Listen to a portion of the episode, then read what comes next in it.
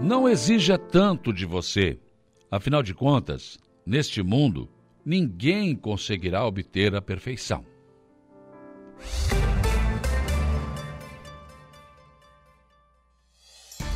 A informação, a opinião. Está no ar, dia a dia.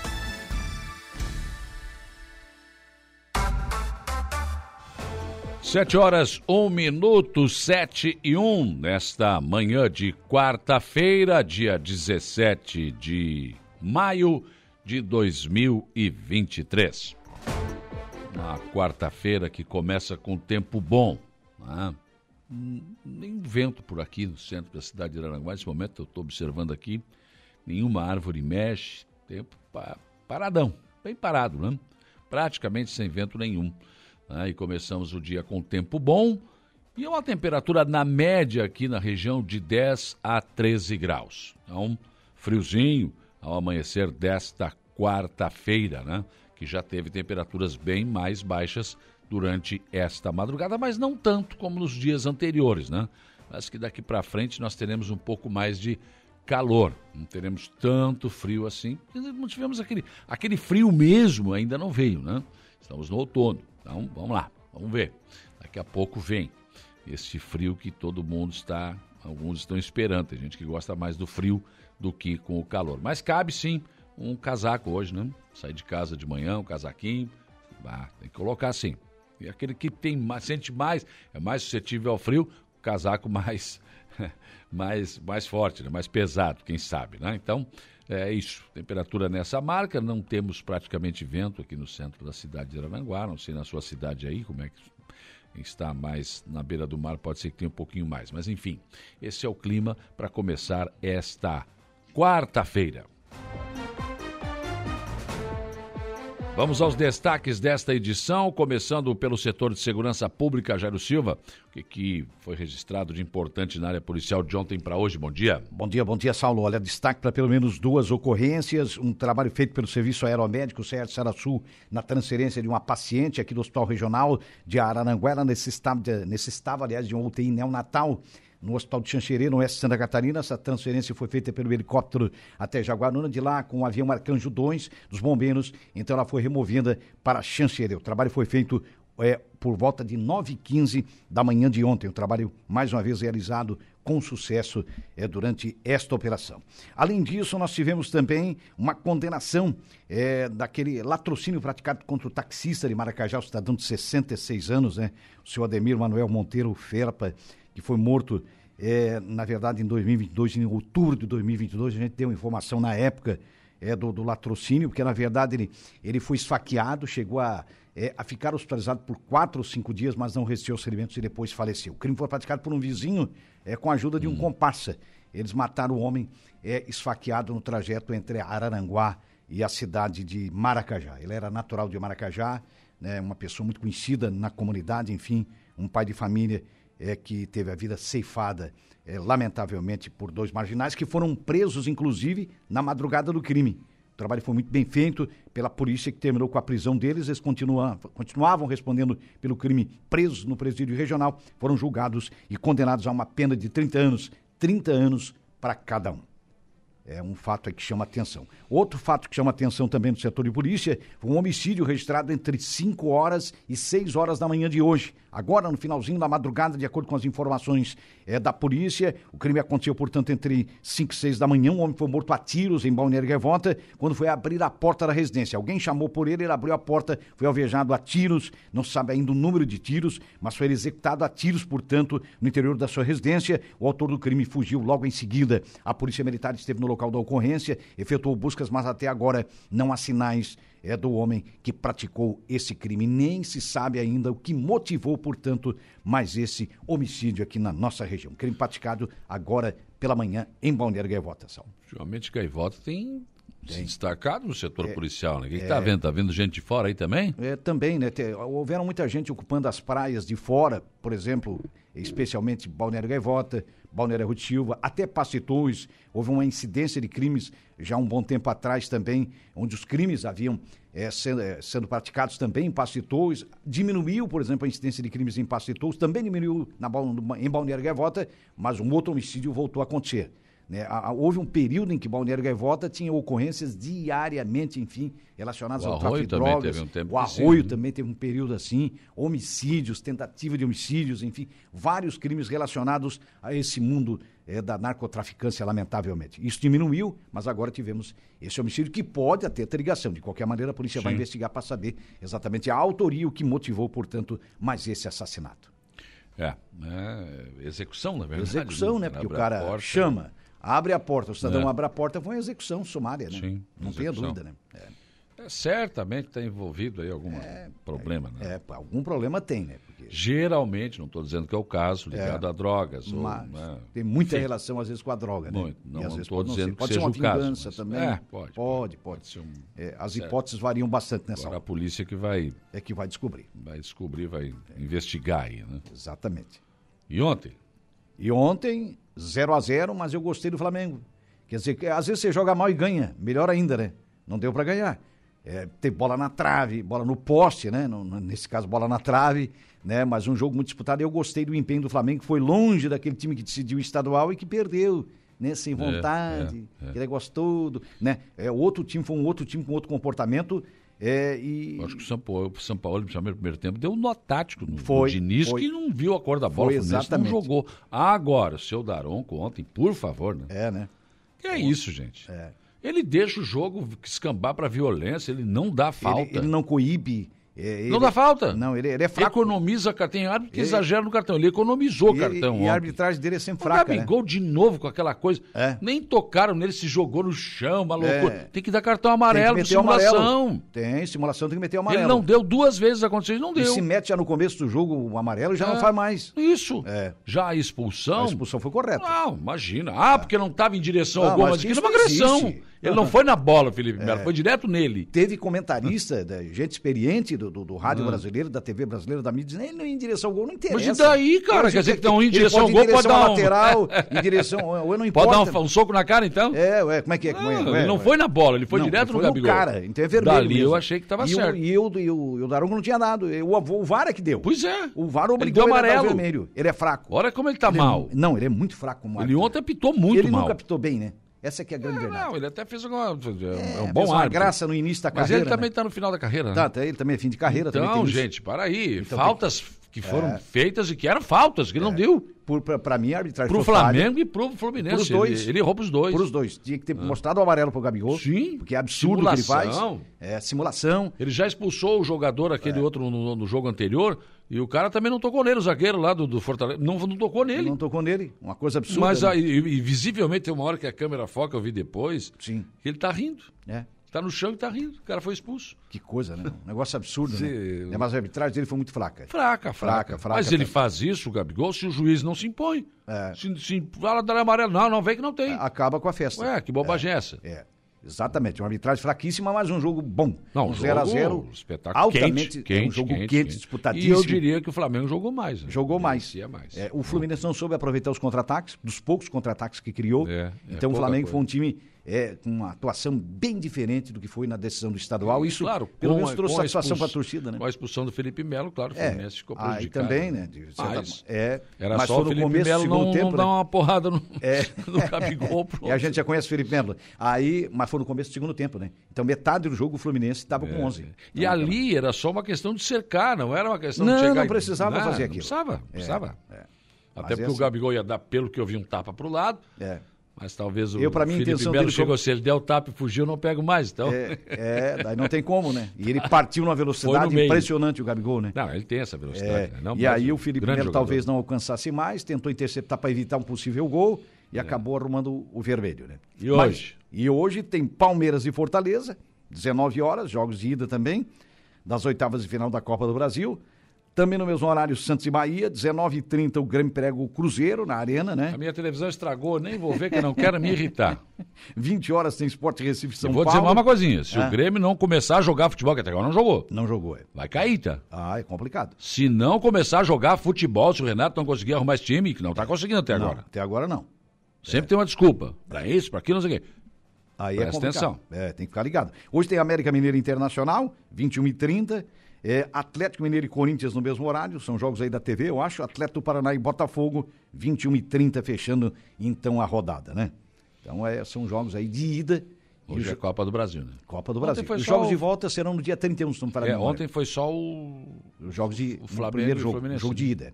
Jogo de ida. Tem Fla-Flu de volta.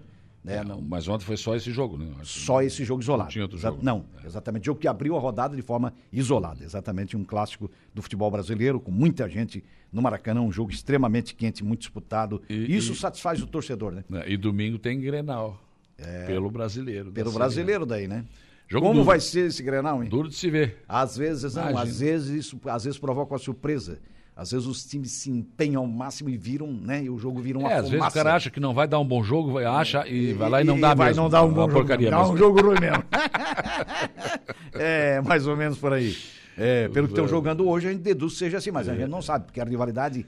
Porque que a semana de Grenal, os caras não, não falam de outra coisa também, tem isso. né? Sim, Porque é. o clássico é muito forte. Não, hoje é, Tem, hoje é sim, a tem Copa do Brasil, né? É. Mas aí, Mas a partir aí- de hoje, amanhã. Mas a já partir é de amanhã Grenal. o clima já é do Grenal, porque daí já muda. É, o nosso municipal, em alguma no- notícia nova? Municipal, é, pela informação que eu tenho do Emerson Almeida, que, que, que dirige o esporte, tem o Aurélio, né, que dirige o departamento de esportes, e do Emerson Almeida, que é secretário, começa no dia 28. Tá, mas quando? Não fizeram já? Já está definido os grupos, todo mundo? Não. Não, não, ainda. Mas como é que vai começar se não- não fizeram tamo- isso ainda? É, nós estamos aguardando essa definição, Pois né? é. Porque tá, tá atrasando. Mas tá atrasado sim, Tá, já Aurélio. tá- Vamos já- lá, seu Aurélio. Que Já- isso? Já está atrasando, tem que trabalhar em cima dessa Pois competição é. e rápido, né? Aí, segundo pessoal da Areia esteve aqui, né? É. Na esportiva, agora estão exigindo também comprovante de residência? É, exato. O- Além do é, título de eleitor, daqui a pouco vai ter que respeito, dar o quê? né? A cueca também? É, O- comprovante de residência, aquele negócio todo. É muito mimimi, né? É, não, é muito mimimi, é muita exigência. Mas é, mas, campeonato mas tem que, fazer- chamar o povo já de uma É, vez e fazer Que essa... é um campeonato que tem que fazer pra cidade. Claro. Porque de repente o cara trabalha na, na, na Içara e mora em Arananguá. Né? É. Ou tá morando em, na, na Içara e trabalhando lá, um aqui. exemplo, em Criciúma, e vota em Arananguá. Qual é o problema?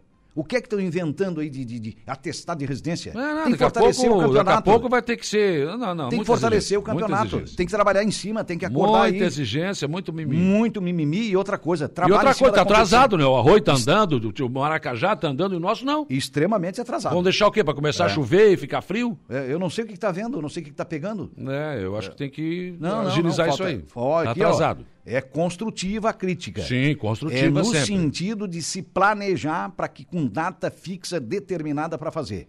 Então, ó, Exatamente. se tá, se tá- Ah, vai ser dia tal. Tá, mas não fizeram o congresso. Não, tá definido, não tem nada definido? Não tem nada definido. Não tem nada até agora. Como nada. é que vai começar? Pois é. O, o que eu tenho de Pode- garantia é a data. Claro. Isso po- eu tenho. Pois é, mas, aí... é. Mas, mas aí não tem nada ainda. Né?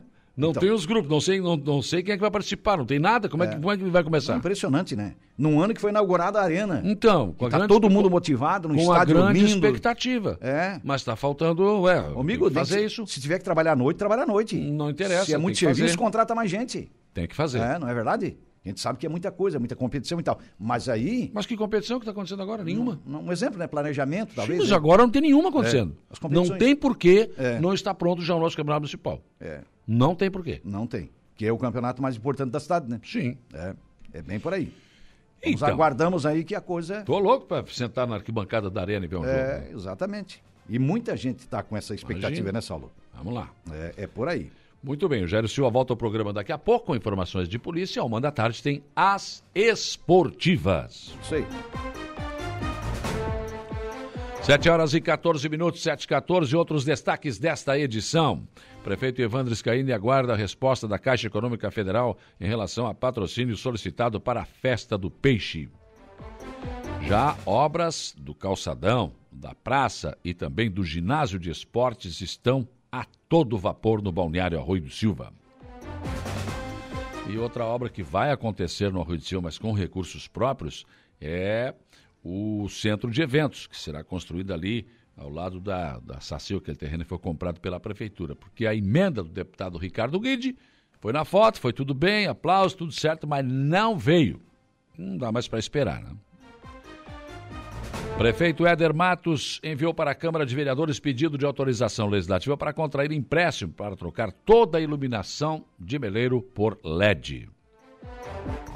Diferentemente de Meleiro, em Araranguá, existe aquela proposta de parceria público-privada, mas que não andou, parou. Por que, que parou? Não se sabe, não tem muita explicação, mas já deveria estar no Tribunal de Contas do Estado, que seria a última parte, né? Ser aprovado pelo tribunal para depois lançar o edital. Calçadão de Araranguá começa a receber a cereja do bolo, a paginação do calçadão, que realmente vai ficar espetacular. Executiva do PP de Araranguá esteve reunida ontem a pedido do seu vice-presidente Guilherme Mai na reunião, Guilherme Mai pediu a sua desfiliação do Partido Progressista. Ele não sai sozinho. Outras baixas deverão acontecer no Partido Progressista de Araranguá. Inclusive, o vereador Jorginho deve estar de saída também. Vereador José Carlos da Rosa, o Neno Fontoura, comemora a assinatura de ordem de serviço para calçamento de ruas que foram alvo de seu pedido na Câmara de Vereadores. Comissão de Constituição e Justiça aprovou ontem parecer pela derrubada do veto do governo do estado ao projeto de lei que estabelece o teto de cobrança de IPVA.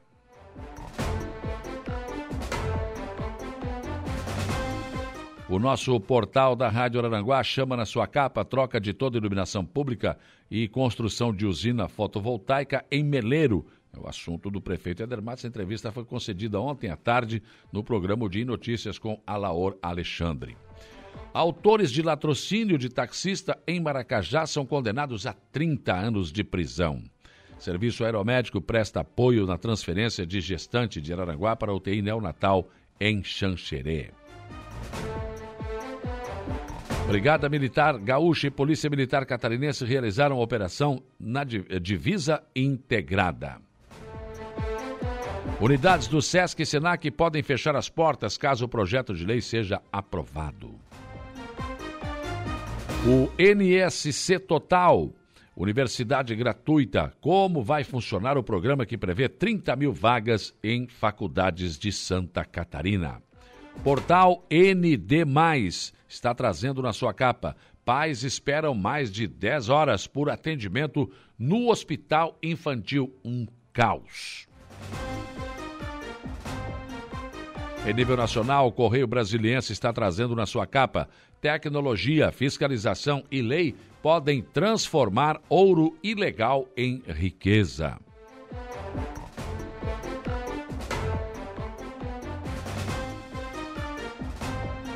Folha de São Paulo está trazendo nessa, na sua capa, nesta manhã de quarta-feira, a seguinte manchete: Petrobras reduz preços de combustível e muda política. Prates nega interferência. Ações sobem após fim da paridade com importações. O Estado de São Paulo também traz aqui na sua capa matéria sobre a Petrobras. Hoje está difícil de abrir aqui, hein? Alenta a nossa internet aqui. Vamos lá. Petrobras muda a regra de preços e cresce o risco de ingerência. Fim da paridade internacional afeta eh, previsibilidade de tarifas.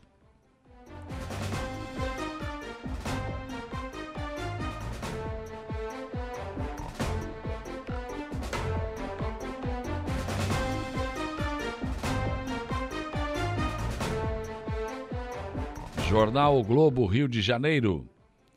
Petrobras muda a política e reduz preço dos combustíveis. Paridade internacional deixa de ser única referência. Ações da estatal sobem, mas analistas apontam risco de maior ingerência do governo.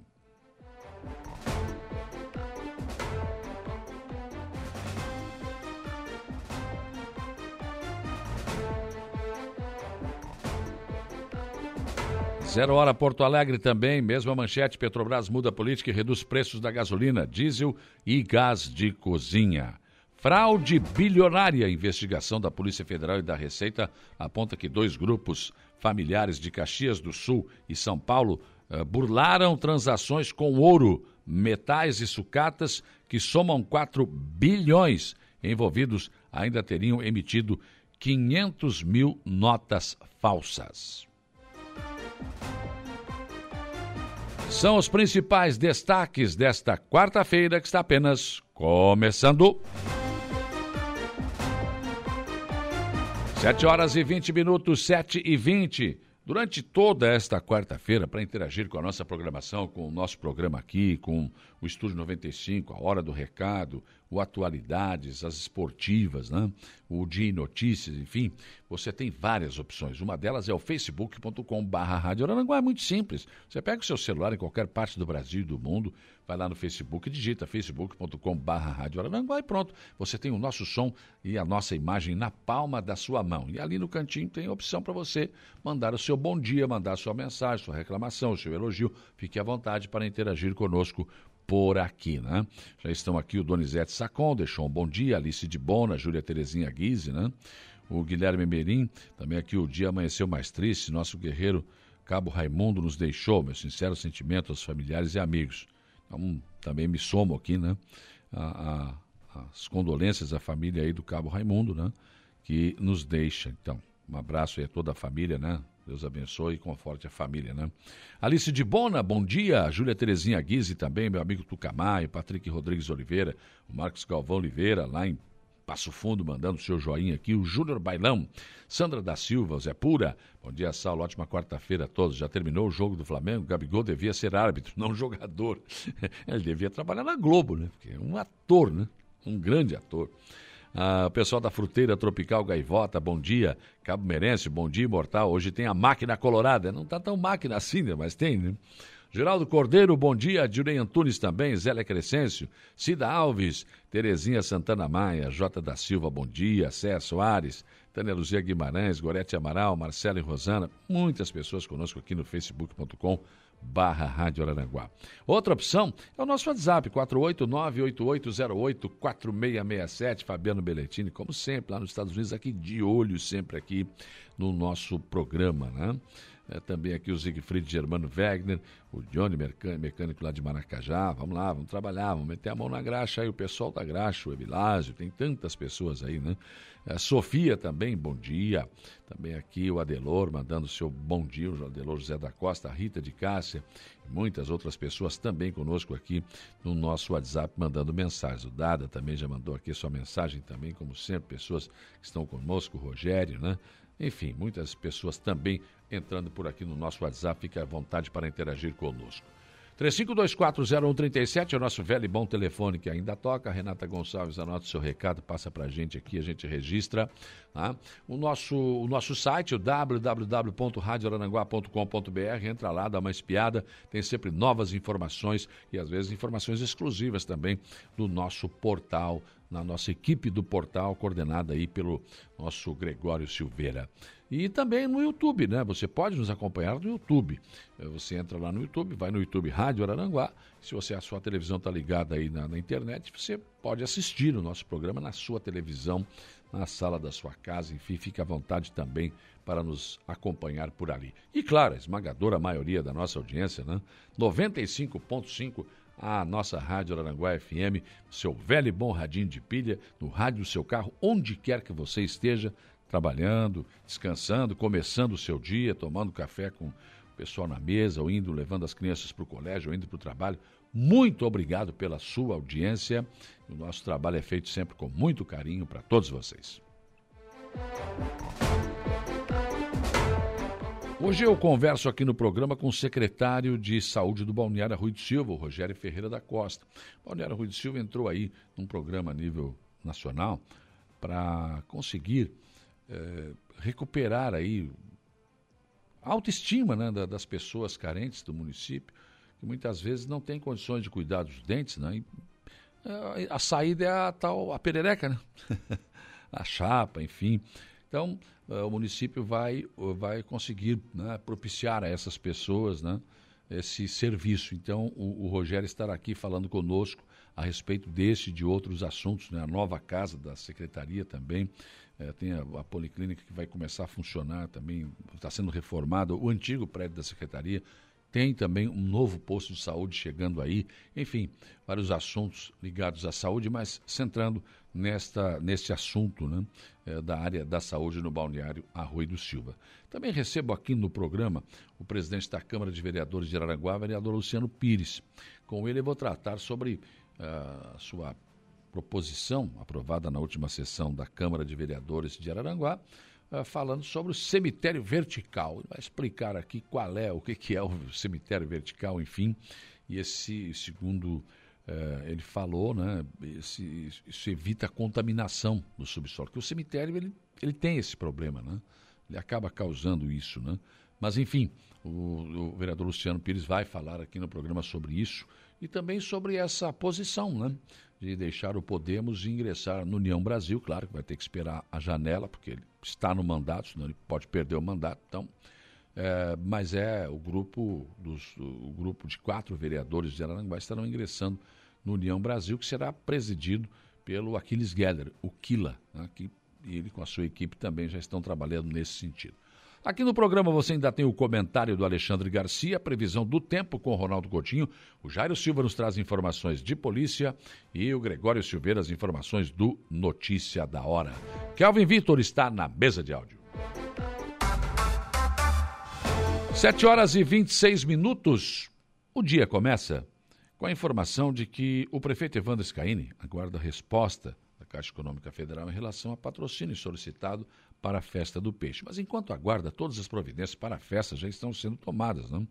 E este ano a festa terá um espaço até um pouco mais reduzido, porque estamos com obras na Praça Central. Obra que, por sinal, está andando em ritmo acelerado. O local eh, que, onde está sendo construído espaço para os artesãos está na fase de fundação.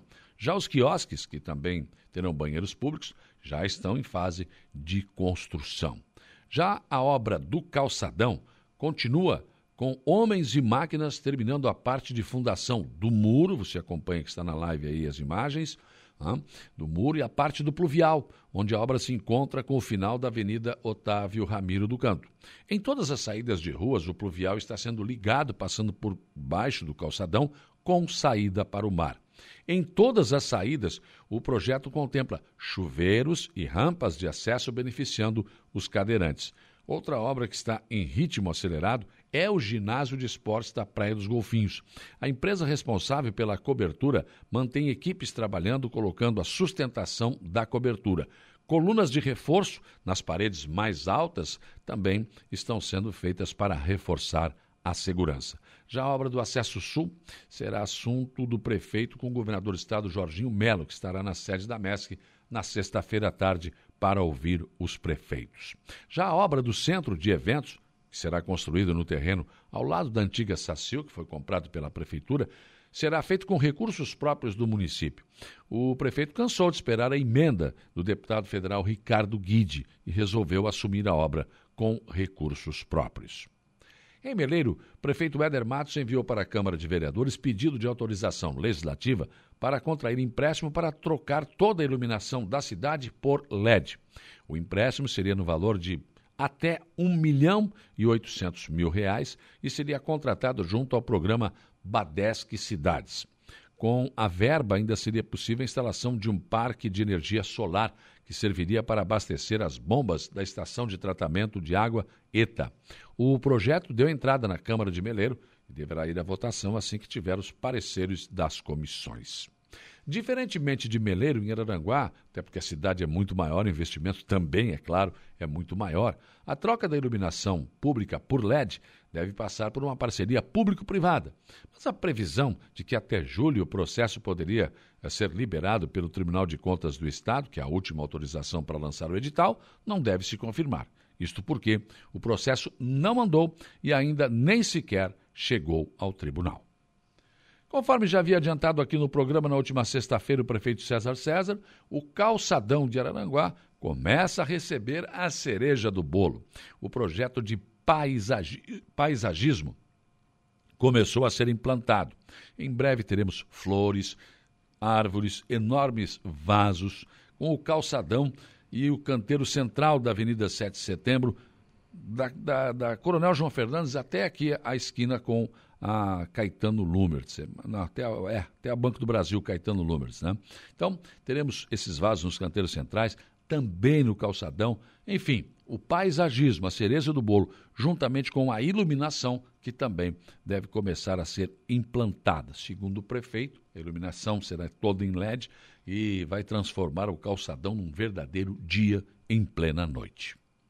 Na política, a executiva do Partido Progressista de Araranguá se reuniu na noite de ontem, atendendo uma convocação do seu vice-presidente Guilherme Maia. Na reunião, para surpresa de alguns, ele apresentou seu pedido de desfiliação do Partido Progressista. Guilherme Maia deixa o PP depois de algo em torno de oito anos de filiação. E, segundo informações, seria por falta de espaço com pretensões políticas e com longo caminho a seguir, devido à pouca idade, ele deve buscar espaço em outro partido em que possa encontrar o que, possivelmente, não conseguiu encontrar no PP. Sobre a falta de espaço no Partido Progressista, anteriormente, o vereador Jorge Luiz Pereira, Jorginho, já havia reclamado. Ele chegou a lançar uma pré-candidatura a deputado federal, mas acabou recuando. Na época também alegou falta de espaço dentro do partido. O vereador é outro que pode deixar o Partido Progressista de Araranguá. O que se desenha é um possível ingresso do Jorginho, por exemplo, no PSD, mas somente quando abrir a janela, porque ele está no mandato como vereador. Por falar em vereador, o vereador José Carlos da Rosa, o Neno Fontoura, comemora a assinatura de ordem de serviço para o calçamento de duas ruas que foram alvo de suas indicações. A continuidade do calçamento de mais um trecho da rua Manuel Roseno Pereira, no bairro do Sanguinho, somada a pavimentações em fase de conclusão da rua Virgulino de Queiroz, no bairro do Sanguinha também, e Pedro João Fregulha, no distrito de Ercílio Luz, claro, são motivos para que o vereador esteja satisfeito com a atenção aos pedidos feitos pelo seu mandato. E a Comissão de Constituição e Justiça aprovou ontem na Assembleia Legislativa parecer pela derrubada do veto do governo do estado ao projeto de lei que estabelece teto, um limite para a cobrança do IPVA. A proposta é de autoria do ex-deputado Milton Robos, do PSD, e fixa um limite para a correção anual do tributo que não poderia ter reajuste superior à inflação do ano anterior, conforme o Índice Nacional de Preços ao Consumidor Amplo, IPCA. E quem defendeu isso na comissão foi o deputado Napoleão Bernardes. O IPVA é aquele imposto que a gente paga todo ano no nosso automóvel, né? E quando sobe a FIP é um absurdo. Ele sobe também. Então, o deputado defendeu essa questão e explicou o porquê do seu posicionamento. Há situações nos últimos 21 anos que, em nove desses anos, o valor do IPVA subiu muito acima da inflação. E isso pesa no bolso do contribuinte, pesa no bolso do trabalhador. A inflação corrói o poder de compra do trabalhador, prejudica especialmente os mais pobres. O voto que eu fiz foi no sentido de fazer valer o projeto de lei para limitar o aumento do IPVA à inflação do período anterior, para respeitar justamente o poder de compra das pessoas, para respeitar o bolso do contribuinte e para não haver distorções, como aconteceram, por exemplo, em 2021, quando a inflação foi de 10% e o trabalhador catarinense teve que pagar 30% a mais de IPVA. O deputado tem razão, né?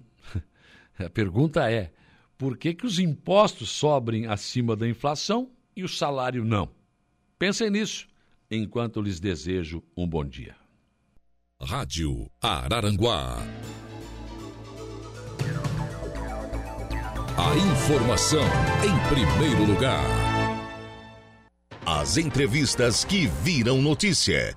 Dia a dia.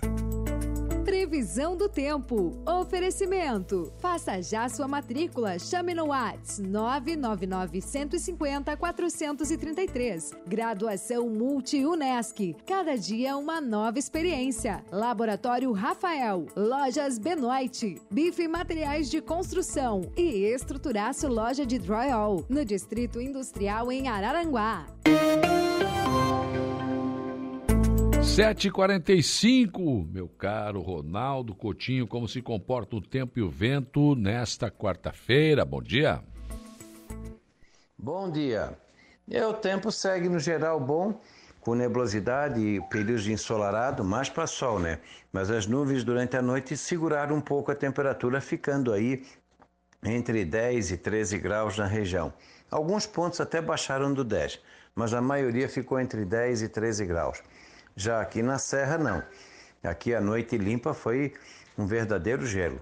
Bom Jardim já chegou a 6 e 7 negativo e São Joaquim 4 e 1 negativo. Ainda está baixando. A tarde deve chegar aí para vocês uns 23, 25 graus. Uma tarde bem agradável e a noite esfria. Amanhã, quinta, sexta e sábado, mantém um tempo bom. Frio de manhã, mínimas aí provavelmente perto abaixo de 10 graus e à tarde entre 23 e 25 graus, um pouquinho mais, um pouquinho menos. Então fica com um clima assim bem, bem confortável aí na, na região no decorrer desses, desses próximos dias. Não está indicando chuva até sábado e no domingo talvez alguma condição de, de estabilidade possa ter no finalzinho do dia. Tá mais para não ter. Segunda também, chance pequena. O vento fica mais de nordeste aí no decorrer dos próximos dias, predominando mais é, de nordeste na região e, na princípio, não muito forte, ficando forte ali na área do Cabo Santa Marta, que também não deixa de ser normal. No fim de semana, até pode entrar alguma variação de sudeste, mas o predomina mais o nordeste. É o cuidado normal que tem que ter. Da Climatea, Ronaldo Coutinho.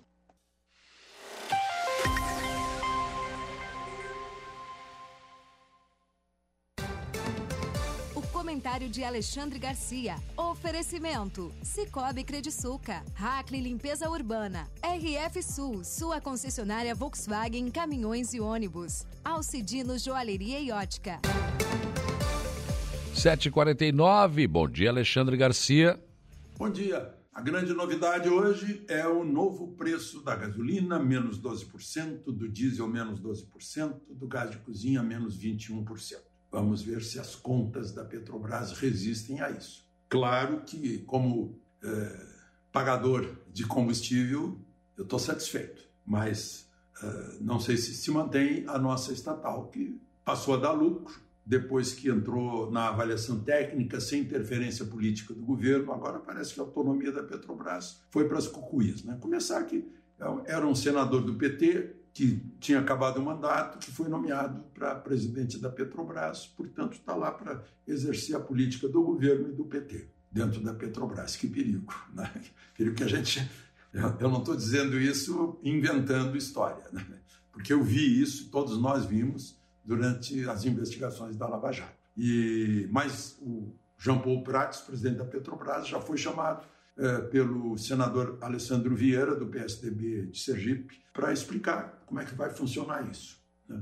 É, nos desligamos da paridade internacional. É, os compradores de ações da Petrobras gostaram, foram atrás, a, procura forçou uma alta de 3%, 5% até. Né? É bom lembrar que 36% estão com o governo de ações e 21% com aqueles aqueles fundos americanos. Né?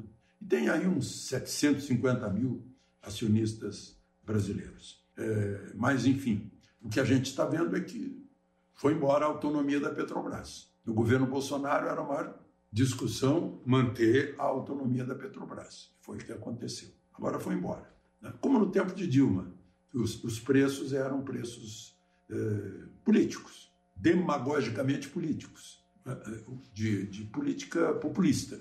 Enfim. E também pode ser um artifício para forçar o Banco Central a baixar a Selic, porque vai baixar a inflação com o preço do combustível baixando. Uh, e aí? O que o Banco Central vai dizer? Outra coisa é os investidores que investiram em renda fixa. E aí? Alterou a expectativa da renda fixa? Pode alterar, se alterar os juros. Então está tudo isso em jogo. É, a outra Outra questão aí que a gente está vendo: Tribunal Regional Federal de Porto Alegre, da Quarta Região Federal, que é um tribunal revisor, é a segunda instância, cancelou uma decisão do juiz de Curitiba, aquele juiz Ápio, é, Eduardo Ápio, que substituiu o Sérgio Moro, e que aliviou o Sérgio Cabral em 14 anos e dois meses, dizendo que não, isso é uma sentença do Sérgio Moro, o Sérgio Moro é suspeito. Qual é a suspeita do Sérgio Moro? De ter conversado com o Dallagnol. Gente, vocês já viram algum juiz não conversar com o Ministério Público? e com advogado de defesa, já viram. Onde isso? Em Marte? Porque aqui não. Aqui todo juiz conversa. E há necessidade dessa conversa, é óbvio. Mas esse foi o pecado de Sérgio Moro e do Dallagnol também. Incrível. Mas só que o, o desembargador Thompson Flores não caiu nessa. Disse, não, que anular a sentença por quê? Não, de jeito nenhum. Né?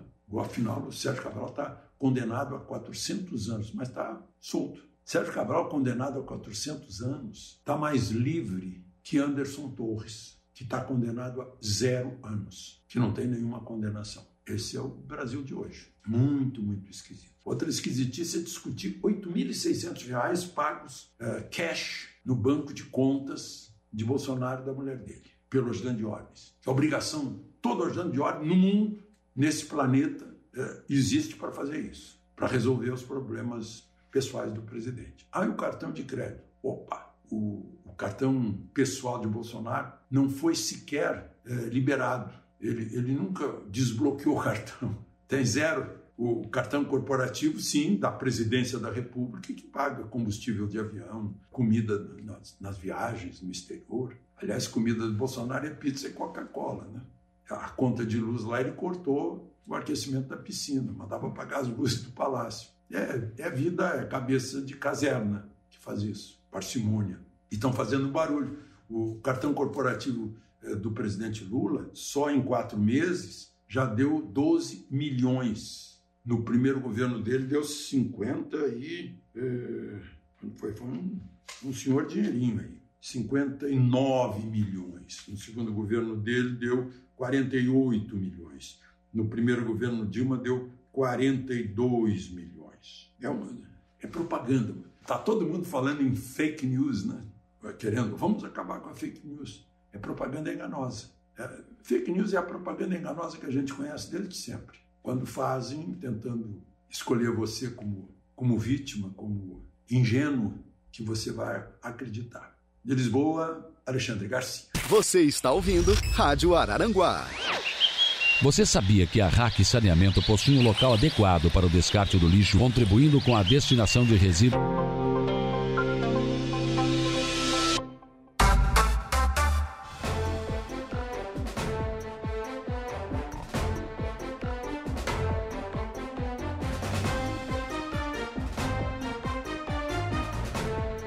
Sete horas e 57 minutos, sete e cinquenta e sete.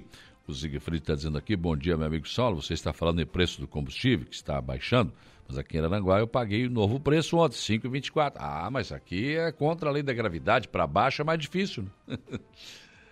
é, a lei da gravidade é que para baixo todo santo ajuda, né? Mas no preço não. O preço, ah, é mais complicado, né? Bom dia, Saulo. João Polícia, quarta-feira maravilhosa para todos aí, um abraço, né? Um abraço meus amigos Aranhas. o João Polícia lá no Arroio de Silva, sempre ligado. Uh, Morro Grande aqui também ligado, né? Tio Bife está aqui conosco, né? Tio Bife, lá no Morro Grande, nosso querido. O Morro Grande é linda, né? Cidadezinha pequena, aconchegante, tem aquele morro ali, maravilhosa, né? Lugar bom de se viver, imagino eu. Morro Grande, um abraço a todos os nossos amigos e munícipes aí do nosso querido Morro Grande.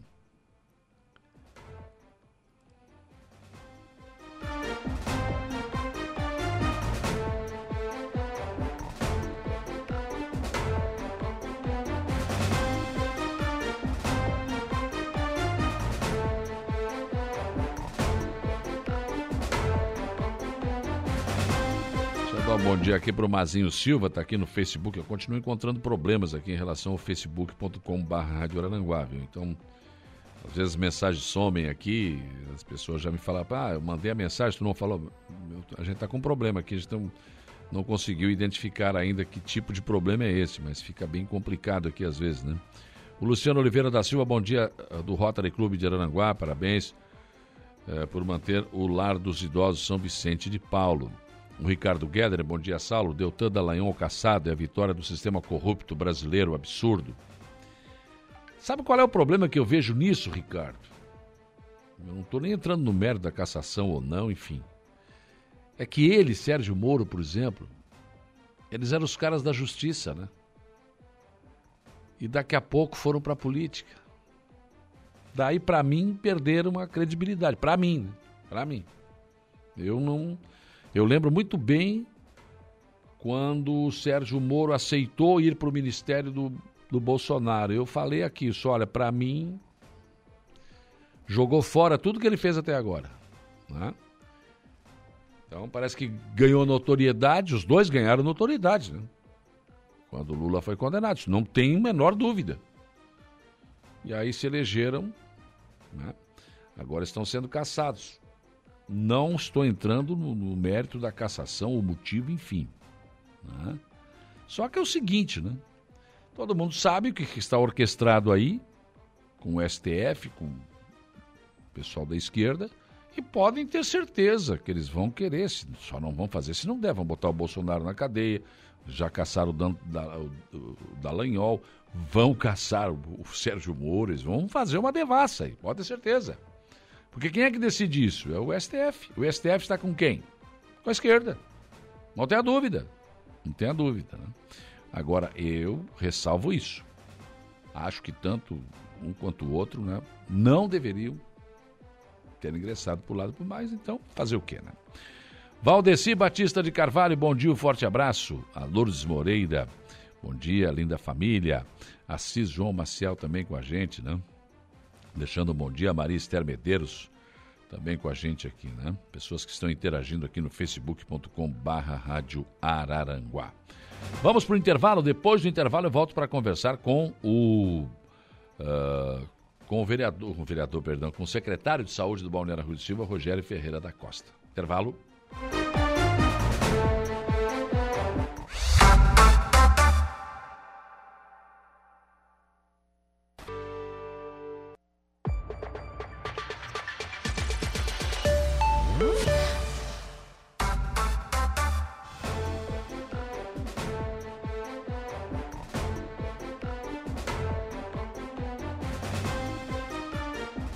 8 horas e 14 minutos, 8 e 14. Vamos em frente nas informações e discussões do dia a dia.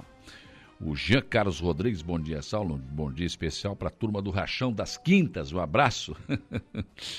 é, o Rachão das Quintas existe há mais uns, uns 25 anos, pelo menos. Né? Começou no futebol de salão aqui no Padre Ezio Júlio. E andou por aí. Quando inaugurou a Polisporte, fomos para a Polisporte. Depois fomos para o Praiano. Nós estamos lá no Praiano, todas as quintas o povo está lá dando aula de como não jogar futebol. A gente aprende mais do que o que não se deve fazer. Quem quiser aprender como não se joga futebol, Está lá no Rachão das Quintas, né? no Praiano. vocês, vão, vocês vão aprender a não jogar futebol. Que vocês não devem fazer jogando futebol, vocês vão aprender lá, com certeza, né? Não tem problema, a gente está lá, é de graça, a gente ensina de graça como não jogar futebol na quinta-feira. Neide Nerves, bom dia também, pessoas que estão interagindo conosco aqui nesta manhã de, de quarta-feira, né? O Luiz da Uruçanguinha também deixou um bom dia aqui. Bom dia, Saulo. Agradecer ao vereador Douglas por ele ter se engajado para que a ponte do Pontão fosse reformada. A Juscelia está agradecendo aqui então ao vereador Douglas Michels. Também outro bom dia aqui da Valdeli. Né? É, bom dia, friozinho bom. A Jucemara está dizendo aqui, né? O João também deixou um bom dia aqui, né?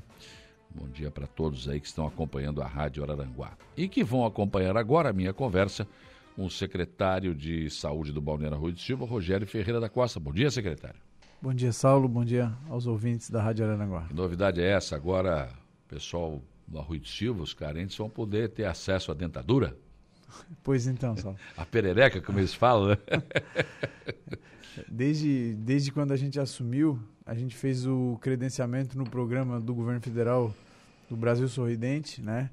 E não tinha sido credenciado, o município não tinha sido credenciado, o ministério estava segurando alguns credenciamentos, né? Provavelmente na, no período de pandemia.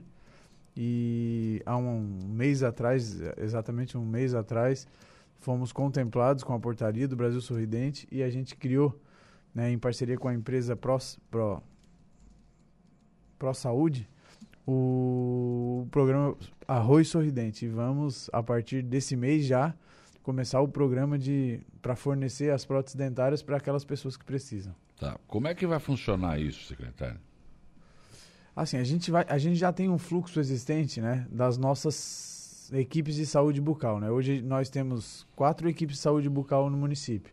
Uma equipe no Miguel Marinho de Souza, né, o posto do Erechim, uma equipe no nosso posto de saúde central, Paulo Lupim, uma equipe é, no Walter de Oliveira, que é o nosso posto lá da, da Vila Isabel, ali na, do bairro Mangueirinha ali, e outra equipe que ela fica, ela oscila, né? Ela se divide entre a, o, posto, o posto da Praia da Meta e o posto da Praia da Caçamba. A gente formou mais uma equipe de saúde bucal. Eles fazem meio período na, na Praia da Meta, no nosso posto novo, né, Deval Caetano. E o, meio período no posto um, Ângelo Manuel Borges, lá na Praia da Caçamba. Uhum. Então trabalham no período da manhã na Caçamba e no período da tarde na, na Praia da Meta. É, nós já temos o fluxo de atendimentos de saúde bucal, né? Uhum. E o programa vai acontecer no mesmo fluxo.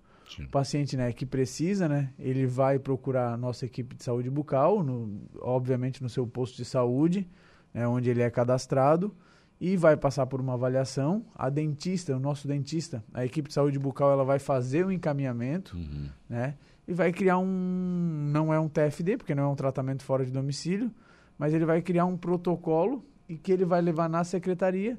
Uhum. Lá, o nosso médico regulador vai regular o procedimento e a gente vai encaminhar ele para a empresa, que vai vir no município. Ah, sim. Né, a gente, tu esteves lá no dia da inauguração do posto de saúde da Praia da Meta. A gente tem uma sala de odonto, né, uma sala de dentista. Sim, eu vi, muito boa, né? Novinha, todos os equipamentos novos e a gente vai fazer os, o, a, a, a, empresa vai fazer os moldes lá na Praia da Meta. A gente vai centralizar hum. o serviço de próteses dentárias na Praia da Meta. Certo, olha.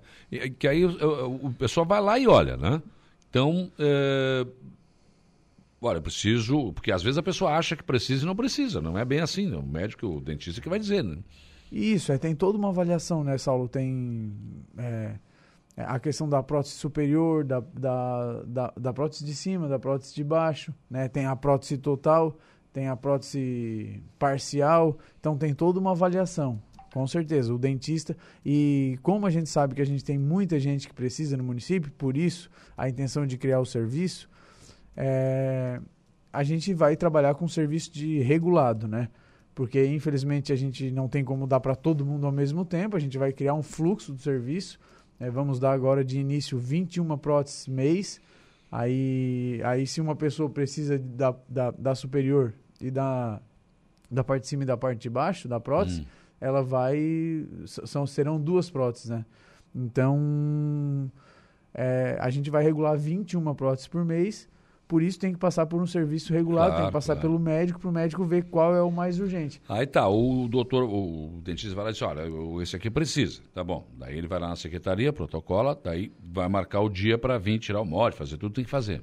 Se tiver que tirar algum dente, enfim, né? Isso, a gente vai fixar um dia. É, tá, só deixa eu corrigir o nome da empresa, desculpa, só hum. falei errado. A empresa é Pro Sorriso, a mesma, ah. uma mesma empresa que presta serviço, que tem um laboratório de prótese município de Cocal do Sul, município de Uruçanga, né? A gente pegou uma com, o CISANREC, que é o nosso consórcio intermunicipal de saúde, uhum. é, eles nos indicaram a empresa e a gente quer fazer com, da melhor forma possível. A empresa não usa mais aquele material rosado que sim, usava sim. antigamente, é um material transparente de ótima qualidade. Vai passar pelo dentista, o dentista vai fazer a avaliação, vai fazer um encaminhamento, né? E vai fazer todos os dados clínicos para então passar pela regulação. Uhum. Depois, a gente vai centralizar o serviço na Praia da Meta, no período da manhã, e no período da manhã, é, é, o paciente vai lá, a empresa vai fazer o molde, né? tem toda um, uma gama de procedimentos. Vem, faz o molde, faz depois um teste com uma, uma, uma pré-prótese, coloca a prótese e depois os ajustes. Uhum. É, é uma, é uma nova oportunidade para as pessoas, né? E muita gente não tem acesso a isso. Isso, com certeza. A gente lançou o nome do programa de Arroz Sorridente, hum. mais do que o sorriso, dignidade e qualidade de vida. Sim. Porque além da questão da saúde bucal, né? A questão da mastigação, a Sim, questão de nutrição, isso, né? toda essa questão de saúde, a questão da dignidade, né? A pessoa vai poder dar um sorriso, a é, pessoa vai poder dar um. Comer uma picanha, né? Comer... é o... Uma costela. é uma. A gente sabe que os dentes são muito importantes Legal, na vida da gente. Agora, o secretário, Tem, circula aí nas redes sociais, principalmente no Facebook, né? Informação de que, olha, você pode fazer implante dentário pelo SUS. Isso é verdade? Tem alguma coisa nesse sentido não? É, o, Ou é o fake? implante dentário, é, o, que, o que que acontece, Saulo? Existem alguns procedimentos de bucomaxilo, Hum. né, que se faz. Mas implante dentário, assim, esse de, so- somente por estética, eu desconheço. Não tem. Não tem, eu não conheço o serviço. Porque eu vejo seguido isso aí no Facebook. Ah, não, aqui você pode fazer pelo SUS, aposentado, não sei o quê. Não é nada disso. né? Não é bem assim, né? Eu desconheço. É, eu acho bastante complicado. Se, eh, pelo SUS, não sei. né? Até porque a gente sabe que é um tratamento muito caro, Muito né? caro, imagina. É, Muito caro. Inclusive, o, o próprio é, tra- tratamento de prótese, a produção da prótese, não é um, um procedimento barato, né? A gente foi Olha, quanto é habilitado... que custa uma chapa dessas aí? secretário? Isso depende muito da, da composição da Sim. prótese, né? Porque tem a, é, só para gente ter uma noção, a prótese total ela é mais barata que uma prótese parcial, porque a parcial vai o ferro e o ferro é muito caro. O ferro cresceu Ah, é? muito o preço. Tá, o senhor está dizendo a total é essa que tem aquele plástico no céu da boca, é isso? Ou É, não? Na verdade, a total são todos os dentes, né? Ah, sim. Toda a prótese. Tá. E a parcial, a pessoa ainda tem alguns dentes. A, a Ah, gente tá, vai manter. aquela chamada ponte, Isso, isso. isso, é. A gente, o- os nossos dentistas fazem avaliação, obviamente não vão arrancar dente para colocar Claro. prótese. Então, eles fazem avaliação, é, mantém. A gente tem um compromisso com a empresa Pro Sorriso de a gente, antes de entregar esse paciente para a empresa, para fazer o molde, né, e posteriormente a, a entrega da prótese, de a gente deixar, né, de a gente, as nossas equipes, né, deixar eh, esse paciente bem tratado, Uhum. bem, né, fazer o tratamento que precisa, né, restauração, tudo que precisa para depois a gente manter o dente que ele tem bem, bom e, e fazer a prótese parcial. Então de- o, a- o preço varia muito, mas gira em torno de, de 500 reais a prótese.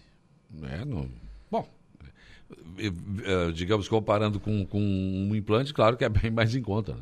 Sim, essa- mais, mais em conta, com certeza. Bem Porque implante tem todo um processo de, de tratamento. Aquela tem- protocolo também que fazem quatro implantes é bem mais, mais caro, né? Sim, e, e o implante fica como se fosse uma, uma, uma- um É um dente permanente. é, né? permanente, normal, né? Normal. Eu, eu não sou dentista, não, Não, sou não, área, é. mas Eu também não sou, mas eh, o pessoal do Orocim está aqui, eu já estou catedrático nesse negócio aí.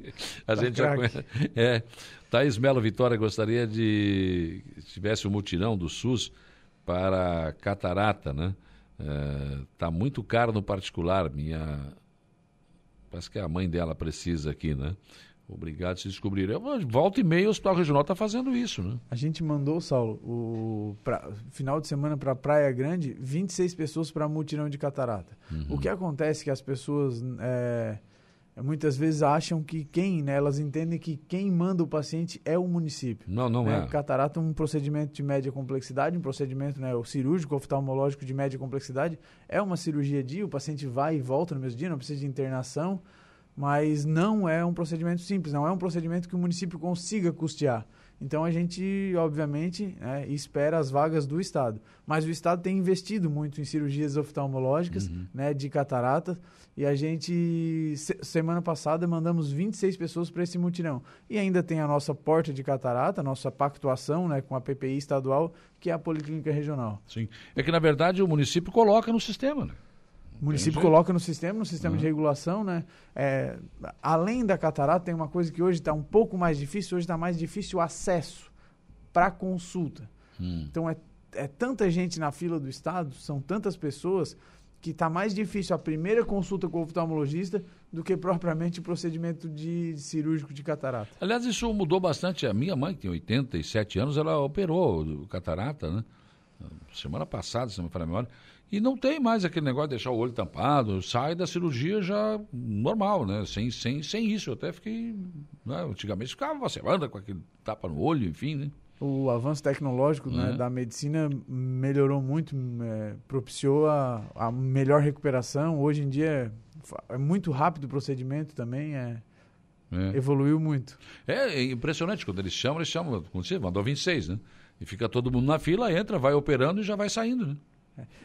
Até o nosso motorista mandou fotos lá de sábado e domingo, que eles foram sábado do procedimento, domingo foram levaram outras pessoas, umas já para fazer o retorno e Lá no, no Hospital da Praia Grande, acho que tinham mais de 200 pessoas. Eles contrataram é, barracas para o pessoal ficar acomodado embaixo de tantas cirurgias que eles fizeram. É, é, não, isso que é impressionante. Depois o médico só vem, dá exame, né? Examina vez, ó, tá tudo certo, tá tudo certo, tá, tá liberado, pode ir embora. Não fica internado nada, né? Isso, é, faz o procedimento. Alguns pacientes, dependendo, se, dependendo do edema, né, do uhum. inchaçozinho que faz ali na, na parte ocular, o médico pede para voltar no outro dia, uma semana depois, mas a grande maioria, como, bem como você falou, Saulo, vai, faz o procedimento, vem embora, volta duas, três semanas só para... E uma coisa que tem que explicar aqui, que as pessoas geralmente que fazem isso são mais idosas, né? Eles acham que fez o procedimento já vão sair enxergando. Não, a visão vai voltar aos poucos. Né? Gradativamente, é. Né? Então tem que explicar, porque minha mãe estava desesperada, chegou em casa já queria ler a Bíblia. Não, não é assim, mas calma. tem que esperar, tem um tempo, né? Para vista, porque afinal de contas ali foi feito um procedimento cirúrgico, né? Sim, com certeza. É feito até para uh, tem um processo de cicatrização, um processo, como eu falei, do edema, da diluição desse edema para ah. então atingir o sucesso total da cirurgia, né? Verdade. Uh, o Arthur Cícero, bom dia. Por que não procurar empresas de prótese da região de Aranaguá e sim de outras cidades? Leva o dinheiro embora, podendo ficar no comércio. Isso é feito como, secretária? É licitação? Como é que funciona? Como eu falei, não que não tenham empresas na região, mas a gente fez o serviço para não precisar fazer licitação, é toda essa questão de que queria demorar muito, esse processo moroso do serviço público, né, a gente fez um vamos iniciar o serviço com uma empresa do CISANREC, contratada uhum. pelo nosso consórcio municipal de, intermunicipal de saúde, que todos sabem atende os 27 municípios, da AMESC e da ANREC. Então, a, o, o consórcio nos referenciou essa empresa, né? Uhum. Mas como é o primeiro ano, a gente fez agora, habilitou, a gente tinha que começar o serviço em três meses para começar a receber esse financiamento do Ministério e o cofinanciamento do Estado, né? O município também vai botar recurso, mas a gente começou com essa empresa, que era uma empresa bem referenciada, e pelo consórcio, né? Então, justamente pela questão da ligação com o consórcio. Sim, e já agilizar o processo. Né? Agilizar o processo. A gente sabe que não existe mais o CISAMESC, a gente usa o CISANREC, que é o que é o, o consórcio da região de Criciúma, então por isso a região é lá de, a empresa é lá de Criciúma. Existe o CISAMESC, mas a gente está em processo de recuperação. Pois é. Thaís Melo Vitória voltou para dizer que obrigado. Ela está tá inscrito na unidade de saúde, então está aguardando, que é, já foi feito. Então, Isso, está no esperar, sistema, né? não na unidade de saúde, Thaís, está é. no sistema de regulação do Estado, tá? CISREG. O, o, já foi mandado pela Secretaria de Saúde. Né? Isso. Então é. tem que esperar agora exatamente isso. O Chico Francisco Alves, bom dia, Saulo, manda um abraço para o nosso secretário Rogério da saúde aí. Um abraço, Chico. O, o Vera também, um abraço, amigo Rogério, parabenizar pelo excelente trabalho que vem fazendo com toda a sua equipe na Secretaria de Saúde do Arroio. É um secretário diferenciado. Ele está dizendo que é o melhor do sul do mundo. Obrigado, Vera. Vera está mandando aqui. Bom, então, a, a, o postinho de saúde do, do nosso. Nem é postinho, é um posto bem bom, né? Não dá para chamar de postinho lá na meta, é um posto bem legal, né? Um posto completo, né? Não, completo mesmo. E, e estive lá na inauguração, Deval Caetano, inclusive, não é o nome, meu amigo saudoso, Deval Caetano, né? o Devar. E, e, então o procedimento será feito ali. Isso, a gente vai referenciar o consultório né, uhum. né, do, do Edeval Caetano, nosso posto lá da Praia da Meta, para fazer lá os moldes. A empresa vai vir ali, vai fazer os moldes ali, vai fazer os ajustes ali né, todos os, os, testes que eles têm que fazer né, após a colocação da prótese vão, vão ser feitas lá, porque o nosso consultório do Edeval Caetano, no período da manhã, ele fica vago. É. Então a gente vai fazer lá e, justamente porque é um consultório novo, os equipamentos todos novos, vamos fazer lá na meta. Qual é o tipo de atendimento que se oferece na rede pública do Arroio de Silva em relação à questão odontológica? A questão mais básica é com a atenção primária, né, Saulo? A gente faz restauração, a gente faz é, toda a questão de limpeza, né? Toda a questão de medicação, de algumas cirurgias temos feito também. É? A gente tem uma equipe no, no lá no, no posto de saúde Walter de Oliveira e a equipe da do Central agora também a doutora Joana, a doutora Paula, a doutora Andréia, elas, elas fazem alguns tipos de cirurgia. Se são procedimentos mais é, avançados, né, a gente encaminha para o CEL, né, nossa referência é o CEL aqui de Araranguá, né, uhum. referência pactuada com o Estado, e mais, mais de alta complexidade, a gente, hoje a, a, gente tem um belo serviço, né, comandado pelo doutor André, André Pedroso, aqui no, na nossa Policlínica Regional, no Hospital Regional de Araranguá, aí a gente encaminha para ali. Na atenção primária, a gente faz os serviços básicos. Secretário, o senhor diria que hoje a rede pública do Arroio do Silva, a nossa rede pública, ela, ela, ela realmente cumpre com a sua função? Quer dizer, eu posso é, porque tem esse preconceito, né? Ah, eu não vou no postinho do dentista, não dá, né? O material é ruim. É, o, senhor, o senhor acha que não, que isso mudou? Eu posso falar pelo arroio, Saulo, e né, que eu, onde eu tenho propriedade para falar, eu vivo dia a dia. Ah, lá a gente não compra material de baixa qualidade. Hum. A gente conversa com a equipe, a gente usa material de boa qualidade. Isso, né? Muitas coisas compramos pelo Cisanrec, muitas coisas hum. licitadas mas de boa qualidade. É uma, é uma das coisas que a gente preza. E a, é a nossa própria equipe, a gente sempre conversa uhum. e pergunta o que, que vocês acham melhor, né? E eu acredito que o serviço de atenção primária, que é o que tem que ser feito, que o município tem que ser feito, a obrigação do município, a gente tem feito bem. É lógico né, que não é perfeito, que a cada lógico. dia a gente tem que melhorar, mas eu, mas eu, eu acordo e vou dormir todo dia com a sensação do dever cumprido. Tranquilo. Quer dizer, o senhor disse, olha, é, tem um problema, não fica com preconceito, ah, não vou lá no postinho. Não, vai, pode ir. Sim, o serviço de atenção primária, o que acontece é que as pessoas hoje em dia, elas. Né, por, não, e não é culpa das pessoas, é porque tudo hoje é muito imediato, né, Saulo? É. Nesse, nesse, todo esse processo de globalização, a informação globalizou. Então o paciente chega na frente do médico sabendo o remédio que ele tem que tomar, porque o, ele foi no Google, já deu uma olhada, já conversou com o vizinho. é, isso é ótimo. Então é. é, é Doutor, tudo... eu vim aqui, mas eu já sei, eu tenho que me dar aquele remédio lá. Só preciso não, da receita. O, eu vou te prescrever tal antibiótico. Ah, prescreve outro. Não, é esse aí não gosto, eu quero aquele. Não, não, ia comprar complicado. Né? Ou então chega na oficina, olha, eu vim te trazer minha televisão, mas é só um fiozinho que tá solto ali. Tu, quer dizer, então não leva, né? Então resolve, né?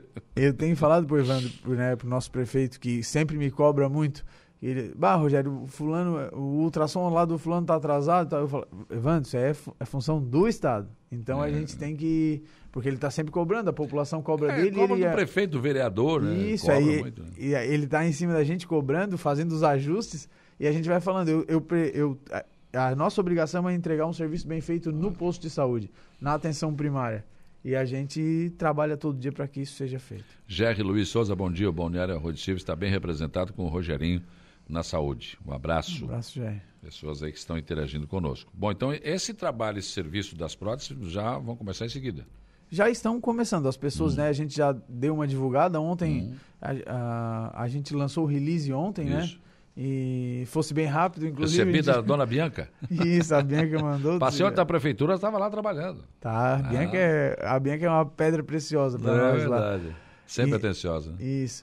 E, a, e já, as nossas equipes já estão atendendo, né? O paciente que muita gente já procurou, porque já uhum. ouviu falar, já viu postagem uhum. né, no Instagram, ali na, nas redes sociais da prefeitura, que a Bianca faz tão bem, e, e já procurou e a gente já está nesse processo de regulação. Então, avisar a nossa população, né, aquelas pessoas que precisam do serviço de uma prótese dentária, que pode já agendar uma, uma consulta, uma, pelos, pelos telefones do, da nossa equipe de saúde bucal, nossa, nossa população já está acostumada, já sabe. Eventualmente, se não tiver o telefone, vá no seu posto de saúde, converse com o pessoal da recepção, converse com a equipe de saúde bucal. A gente vai agendar essa avaliação, que em primeiro momento é uma avaliação mais rápida, para então dar entrada no fluxo e, e, se Deus quiser, daqui a pouco a gente tá batendo foto aí.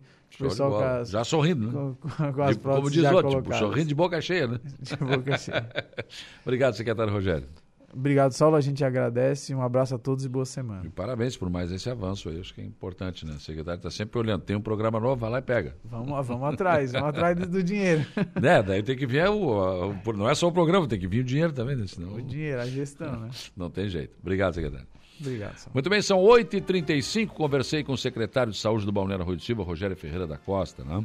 Eu vou para o intervalo. Depois do intervalo, tem informação de polícia com o Jairo Silva.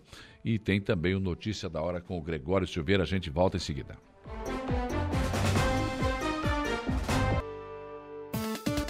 Polícia. Oferecimento Infinity Pisos e Revestimentos. Unifique a tecnologia nos conecta. Estruturaço, loja de gesso acartonado Eco Entulhos, limpeza já. Fone 99 600 8000. Cia do Sapato. Companhia do Sapato. Cados.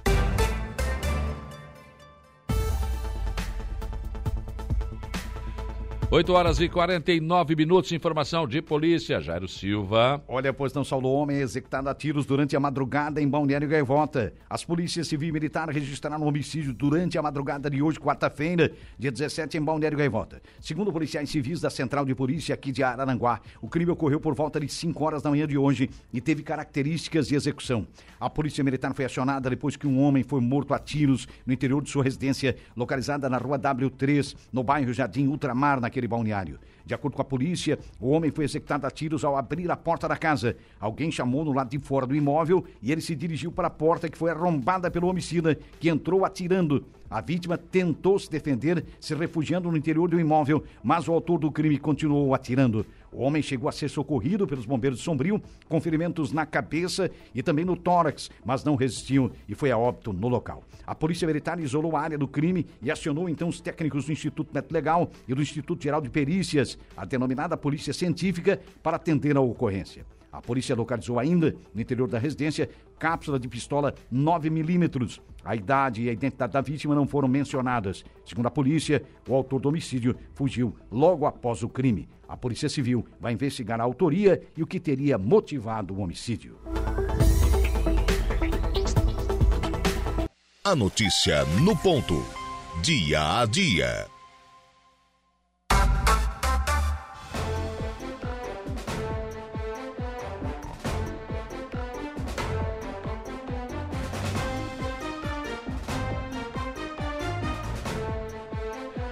8 horas e 53 minutos. Vamos em frente agora, em parceria com a iniciativa privada e o SEBRAE, Ministério da Educação, investe no aperfeiçoamento financeiro, tendo como base as escolas. Gregório Silveira, bom dia. Muito bom dia, Saulo. É isso mesmo. Professores de todo o país terão cursos gratuitos de educação financeira. Bom, né? Bom, Muita gente precisa, né? É verdade. Porque geralmente o cara gasta mais do que arrecada. E começa né? pelas escolas, né, professor? Ah, aprendendo, ensina o aluno e assim verdade, vai, né? Verdade, verdade. Pouquinhos a Eu digo sempre, desde a tenridade já tem que dar aula de trânsito, né? Em todas as escolas tem que estar no currículo. É isso mesmo. O cara faz 18 anos, vai lá, pega o carro, faz o e acabou. É né? verdade. E quanto mais cedo, os filhos acabam conscientizando os pais Sim, em casa também. Isso que cobram, é muito interessante. E aí, essa educação financeira é outra coisa importante. Muito né? bom. Forma o cidadão. Notícia da hora com Gregório Silveira, intervalo, e depois eu volto para conversar com o vereador Luciano Pires, que vai falar sobre essa proposta de cemitério vertical. Notícia da hora. Oferecimento: Giasse Supermercados, Laboratório Bioanálises. Civelto Centro de Inspeções Veicular, Clínica de Olhos São José, Lojas Colombo, Rodrigues Ótica e Joalheria e Mercosul Toyota.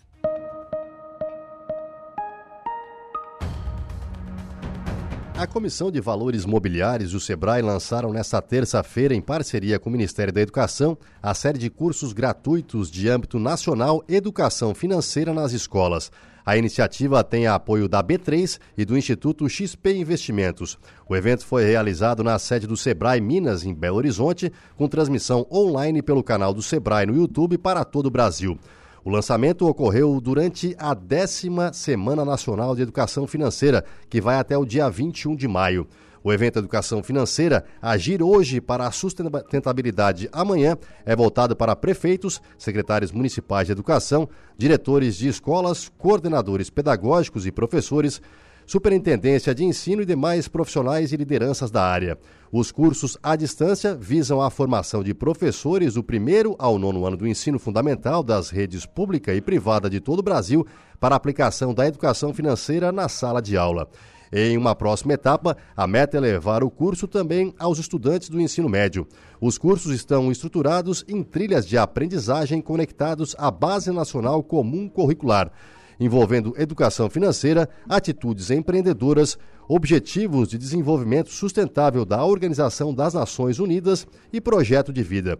Os materiais didáticos para capacitar os professores serão disponibilizados pela XP Investimentos de forma gratuita. Mais informações podem ser obtidas no site edufinanceiraescola.com edufinanceiraescola.gov.br. edufinanceiraescola.gov.br. Eu sou Gregório Silveira e esse foi o Notícia da Hora. De volta com Dia a Dia.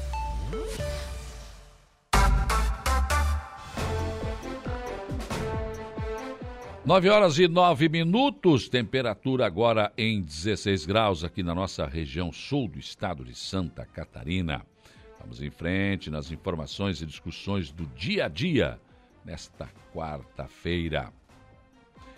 O, uh, parabéns pela ideia do cemitério vertical. Aqui nos Estados Unidos temos muitos desses e as pessoas fazem caminhada dentro deles e acabam se tornando um local para celebrar a vida dos que já se foram uh, e também para lazer. É o que está dizendo aqui o Robson, né? Nosso ouvinte que está sempre nos acompanhando, ele, tá sempre, ele, é, ele mora nos Estados Unidos, né? em Massachusetts. Então está nos acompanhando aqui, dizendo exatamente isso, que nos Estados Unidos é muito comum esse cemitério. Pois é, eu vou usar aqui a manifestação do Robson para introduzir então minha conversa aqui o presidente da Câmara de Vereadores de Aranaguá, Luciano Pires, que apresentou e aprovou na Câmara uma sugestão. Um requerimento. Um requerimento, é. Ao, ao nosso, à nossa administração municipal para que estude a possibilidade de implantar cemitérios verticais. Bom dia. Bom dia, Saulo. Bom dia a todos os ouvintes da Rádio Arananguá. Exatamente, Saulo. A nossa ideia é, é pedir um estudo para a Prefeitura Municipal, para o prefeito municipal, para o secretário de Planejamento, enfim, para que a gente consiga discutir novas possibilidades. A gente já discutiu na Câmara ao longo desse, é, ao longo desses seis anos que eu, que eu estou vereador, algumas questões de cemitério, algumas questões de espaço. Então, eu fui dar uma pesquisada, cidades aqui em Santa Catarina próximas a nós, como Balneário Camboriú, como Garopaba, já estão implantando esse modelo de cemitério por dois motivos importantes, Saulo. E são os dois motivos que eu vejo que nós temos que começar a nos atentar em relação a isso. É a otimização de espaço. Né? Uhum. nós temos aqui no centro, por exemplo, o nosso cemitério lotado e, e o cemitério novo também já ah, com, com, possibilidade de, em breve, nós estarmos com, com, ele lotado também. E o segundo é a contaminação do solo. Então, uh, por esses dois motivos aí, eu, eu, vejo que o município tem que começar a, a, a médio e longo prazo fazer um planejamento para que a gente possa pensar a cidade daqui 20, 30, 40, 50 anos. E, e a, a ideia do nosso requerimento é justamente essa. É fazer com que o município de Arananguá uh, também volte o olhar para essa situação que em breve a gente pode estar tá passando trabalho em relação ao espaço nos nossos cemitérios, Saulo. Uhum. Eu fui pesquisar até, né, algumas. Tem em Garopaba um cemitério vertical. Tem em Garopaba e tem em Balneário Camboriú. Camboriú também tem. E assim, Saulo. Uh, e, e, é bonito, né? É bonito, é bonito. Eu também dei uma olhada. A partir do momento que chegou a notícia para mim, que a gente poderia estar tá pensando nisso, eu fui dar uma pesquisada. Se as pessoas botarem esse cemitério Balneário Camboriú, vai aparecer uh, no Google. Enfim, eu acho que a gente tem que pensar, Saulo, como eu falei anteriormente, uh, na cidade daqui 20, 30 anos. por exemplo, o cemitério do Manhoso, que é perto do Morro dos Conventos, que é onde eu moro, já não tem mais espaço para se construir uma capela. As pessoas que estão sendo enterradas lá são pessoas que as famílias já têm capela, já ou que estão, os corpos estão sendo exumados, ou seja, então a gente tem que começar a pensar de uma forma macro essa possibilidade. Porque se tu for falar hoje que o município vai comprar uma área de terra e construir um cemitério em determinado lugar, ninguém quer. O vizinho não quer do lado. É, é. O vizinho não quer do lado. Imagina. Então, assim, ninguém quer. E acaba que depois acaba povoando. A, a prova é o nosso cemitério novo. O da Divinéia, né? Já. Da Divinéia aqui já tem casa para tudo quanto é lado. Do lado, atrás, na frente, enfim. Pois é, eu estive lá, vereadora, quando eu gravei matéria para o YouTube, né? Foi publicado também no nosso, nosso portal. E a gente observa que as ruas continuam sendo. Falta pouco já.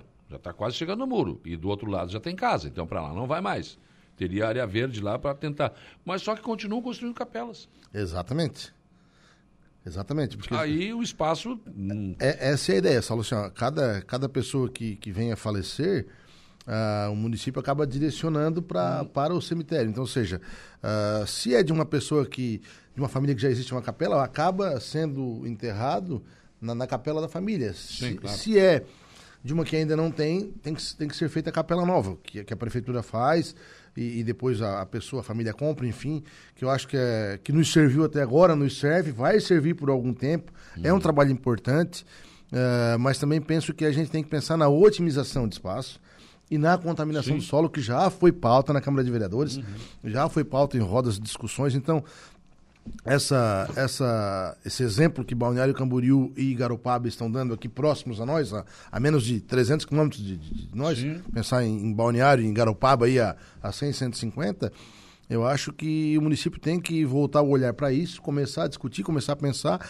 E eu não estou, né, Saulo? Tu, tu me entende muito bem, né? Eu não estou aqui pedindo para que seja construído um cemitério vertical amanhã. Não, não, lógico. Eu estou pedindo no meu requerimento é que o município comece a fazer um estudo Estudar, né? Né, sobre a possibilidade de cemitérios verticais aqui na nossa, na nossa cidade. Porque, na verdade, são aquelas gavetas, né? As que tem, tem aqui no nosso cemitério da Diviné, tem mas muito mal, muito fora do, do, padrão, né? Uma coisa assim bem, bem mal feita, na verdade. Eu vi lá, eu filmei isso. E, e esses cemitérios aí que a, gente vê as fotos, pode botar no Google aí, cemitério vertical, você vai ver. Cara, os caras constroem né, um, muito bonito mesmo. Eles conseguem fazer um paisagismo. Alguns são cobertos, inclusive. E com tecnologia, né, Saulo? O mais importante é isso, com tecnologia para não contaminação do solo. Uhum. É, é, é, a ideia do meu requerimento é justamente essa, Saulo.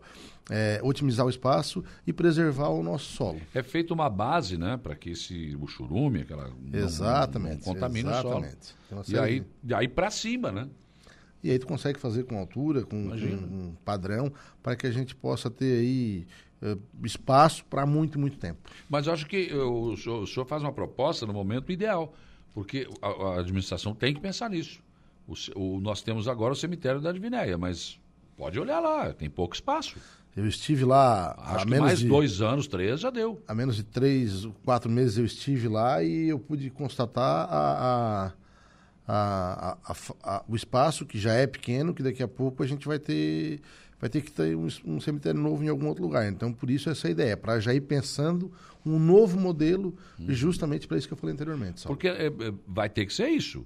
Ou o município vai ter que arrumar uma área cada vez maior. Daí, não sei, a cidade tem 70 mil habitantes. Áreas, né? Áreas, Áreas. cada vez maiores. Outra né? coisa, o Arroio de Silva também sepulta aqui.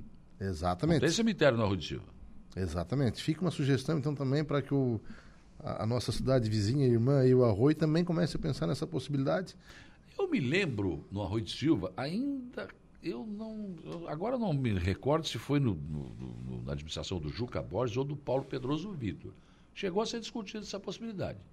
Né? Porque aí teria que construir uma base muito boa né? para que não houvesse a contaminação do solo, que lá é, é muito próximo. É muito próximo. Né? E no final parece que o custo não não, não, na época não comportaria. Né? É, Saulo, assim, ó, o cobertor vai ser sempre curto. É. Pra, no poder público, por exemplo, uh, tu, tu, tu, vai arrumando aqui, depois já pintando outros. Eu vou dar um exemplo de como é que é no poder público. Né? Hum. Quando eu era diretor de esporte, eu me lembro que, que o pessoal da, da OAB, eu acho, ia participar de uma competição talvez não seja a OAB, eu posso estar, estar, enganado aqui, e precisava de um transporte para a competição a nível estadual. E o, e o transporte, a competição seria no oeste do estado, lá em Chapecó. Uhum. No final de semana, depois eles voltaram. Só, nós temos uma notícia boa e uma ruim. Qual é a boa? A boa é que nós somos campeões. E a ruim? A ruim é que nós vamos para o Sul Brasileiro agora em São Paulo. Ou seja, uh, precisava de transporte para mais longe. Então, assim, ó, é. o, o, poder público, ele, eu penso que quem está no poder público, Saulo, é para resolver o problema de quem está no poder privado. Sim. da população, assim, ó. E embora a gente saiba que o recurso ele é limitado, o recurso tem, tem as suas áreas de, de onde tem que empregar, por exemplo, o recurso da saúde é da saúde, da educação da educação, da obras é da obras, uh, ou seja, da segurança da segurança. Uh, mas a gente tem que estar tá pensando, eu acho que a cidade num todo. E essa minha ideia dos dois cemitérios é justamente isso. É pensar a cidade daqui 20, 30, 40, 50 anos principalmente a questão do espaço, que vai ficar cada vez pior.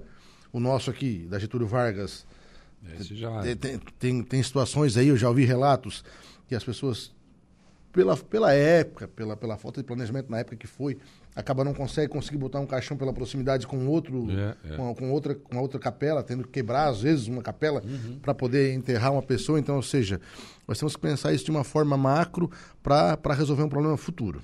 Com certeza. É, o Éder Matos, por exemplo, eu estive no Beleiro também, visitando o cemitério que ele está fazendo. Está fazendo um cemitério temático, está ficando bonito. Muito bonito. inclusive com imagens, né? Com, vai ter a via sacra, vai, enfim, colocou um velário, ou seja, um lugar específico que só ali pode colocar vela. Né? Então, quer dizer, tem toda uma organização e, e, tudo já digitalizado. Você chega lá, olha, eu quero saber onde é que está sepultado fulano de tal. Você entra ali no computador, está aqui, quadra tal, tal, pronto. Quer dizer, é isso que nós temos que ter, né? Nós precisamos partir para isso. Né? Exatamente, Saulo. Eu acho que o, o Cemitério Novo da Divinéia já tem uma organização uh, melhor, inclusive com um carro da, é. da, funerária que pode entrar dentro e, e, e, fazer o aqui, aqui do centro não tem, enfim, mas o, eu não sabia dessa do, do, do prefeito Madeira, do Éder, já parabenizo ele Muito, de antemão ficou aqui. bonito, tá ficando bonito o cemitério. Eu acho que bonito. a gente também pode estar tá visitando para que Eu gente... brinquei com ele, até vontade de morrer e me enterrar aqui, tá bonito? eu até vou convidar alguns vereadores para que a gente possa estar tá visitando lá e também estar tá trazendo algumas ideias aqui de, é. de Meleiro para Arananguá, Saulo. E não é uma coisa muito, custo muito alto não, que o, o cara que fez essas, essas, imagens é o mesmo que fez aqui no Caverá. Então a gente pode pagar. Pessoa conhecida. conhecida aí. E fica uma coisa, porque a gente tem que parar, a, a, morte não pode ser uma coisa tão pesada assim, né? Não. Tem que ser mais leve. Todo mundo vai ter que morrer, não tem jeito. Né? É, e aí se puder facilitar todo esse, esse, trabalho aí, a gente consegue, a gente consegue, acho que, que passar por isso de uma, de uma forma mais, mais tranquila. Mais tranquila, com certeza. União Brasil, vereador. Eu sou do Podemos, Saulo. Até a janela. Ah, os, os ouvintes que nos escutam aqui, o Saulo, de vez em quando, ele muda o assunto rapidamente. Não, é, eu, eu... É, como é corte Tramontina? Não, eu, né, eu, eu estou filiado ao Podemos, claro. já dei algumas entrevistas aqui para ti em relação a isso. Inclusive, quando eu retirei a minha pré-candidatura de deputado estadual aqui, uh, por, um, por, um, por um desacordo com o meu partido a nível estadual, né? E de lá para cá as coisas não caminharam como a gente pensou que caminhariam a nível de, de Estado. Sou amigo do, do, do, presidente do partido a nível estadual, Camilo, tenho meu respeito, hoje é um deputado estadual, ex-prefeito de Palhoça por dois mandatos. Uh, tenho uma relação boa com, com, com, o pessoal do Podemos, mas eu entendo que a minha caminhada no Podemos, ela, ela, ela, ela finda em março do ano que vem, na janela. Eu, a gente não conseguiu fazer com que a gente pudesse estruturar o partido da forma como gostaríamos aqui. E, e eu recebo um convite do União Brasil, o Kila recebe um convite do, do, do presidente, do deputado uhum. federal Fábio Choquete, para que a gente possa a montando União Brasil aqui em Arananguá. A União Brasil hoje tem três deputados estaduais e um deputado federal. Teve o Jean Loureiro como candidato ao governo do estado de Santa uhum. Catarina, ou seja, um partido estruturado, um partido onde a gente pode estar uh, tá montando de uma forma onde a gente vai ter mais voz e vez, tanto a nível de estado quanto a nível federal também. E eu acredito, eu acho que hoje, se eu pudesse te falar em percentual, 99% encaminhado para que eu me filie no União Brasil na janela, na próxima janela em março do ano que vem. É, o grupo vai inteiro, né? Você, o, o Samuca, o, o, o, Nelson, né? E mais o Diego Pires. É, começamos com quatro vereadores na Câmara. Acho é, que uma fica, bancada considerável. Acho que fica né? bacana, né? é, não, a gente vem, tem conversado bastante, uh, o vereador Samuca, o vereador Nelson, o vereador Diego, em relação, em relação a essa possibilidade e entendemos que é um caminho bom para a gente. A gente uh, o que a gente queria, Saulo, era poder uh, escolher o que, que, a gente vai fazer na nossa cidade, a nível de projeto. E o, e o Fábio Chioquete e o Jean Loureiro foram muito claros com a gente, que a gente tem total liberdade para escolher o melhor caminho. Uh, eles têm uma, uma vontade muito grande que a gente tenha candidato na majoritária aqui. Uhum. E nós vamos trabalhar forte para isso. Essa é a nossa ideia. Claro que a ideia também é ter um espaço ah, para que a gente possa eleger vereadores, mas a gente pensa que União Brasil também tem que ter candidato na majoritária. E nós temos bons nomes, tem pessoas que estão gostando do, da ideia da criação do União Brasil aqui em Ananguá, estão nos ligando, nos procurando. Eu acho que nós podemos fazer aqui um, um, um, partido forte, com as pessoas que já militam na política e com as pessoas que ainda não estão filiadas a partido nenhum, mas que têm uma, uma, uma, uma uma predisposição a se filiar e entendem que União Brasil pode ser um partido bom que vem apresentar um projeto bom para a cidade de Arananguá. Com certeza. E o, o deputado Fábio falou assim, olha, nós vamos, o partido vai se organizar e para eles lá no mapa já está consolidado. Consolidado, consolidado. né? e, e disse, não, nós queremos sim apresentar nome para a majoritária. Não, a gente foi em Florianópolis algumas vezes a conversar com o Fábio Choquete, é um, eu não o conhecia pessoalmente, é um um cara muito bom de trato, um, um, político muito preparado. Eu acho que o nosso Estado ganha muito com o Fábio Choquete como deputado federal, representa nós muito bem lá, lá, em, lá em Brasília.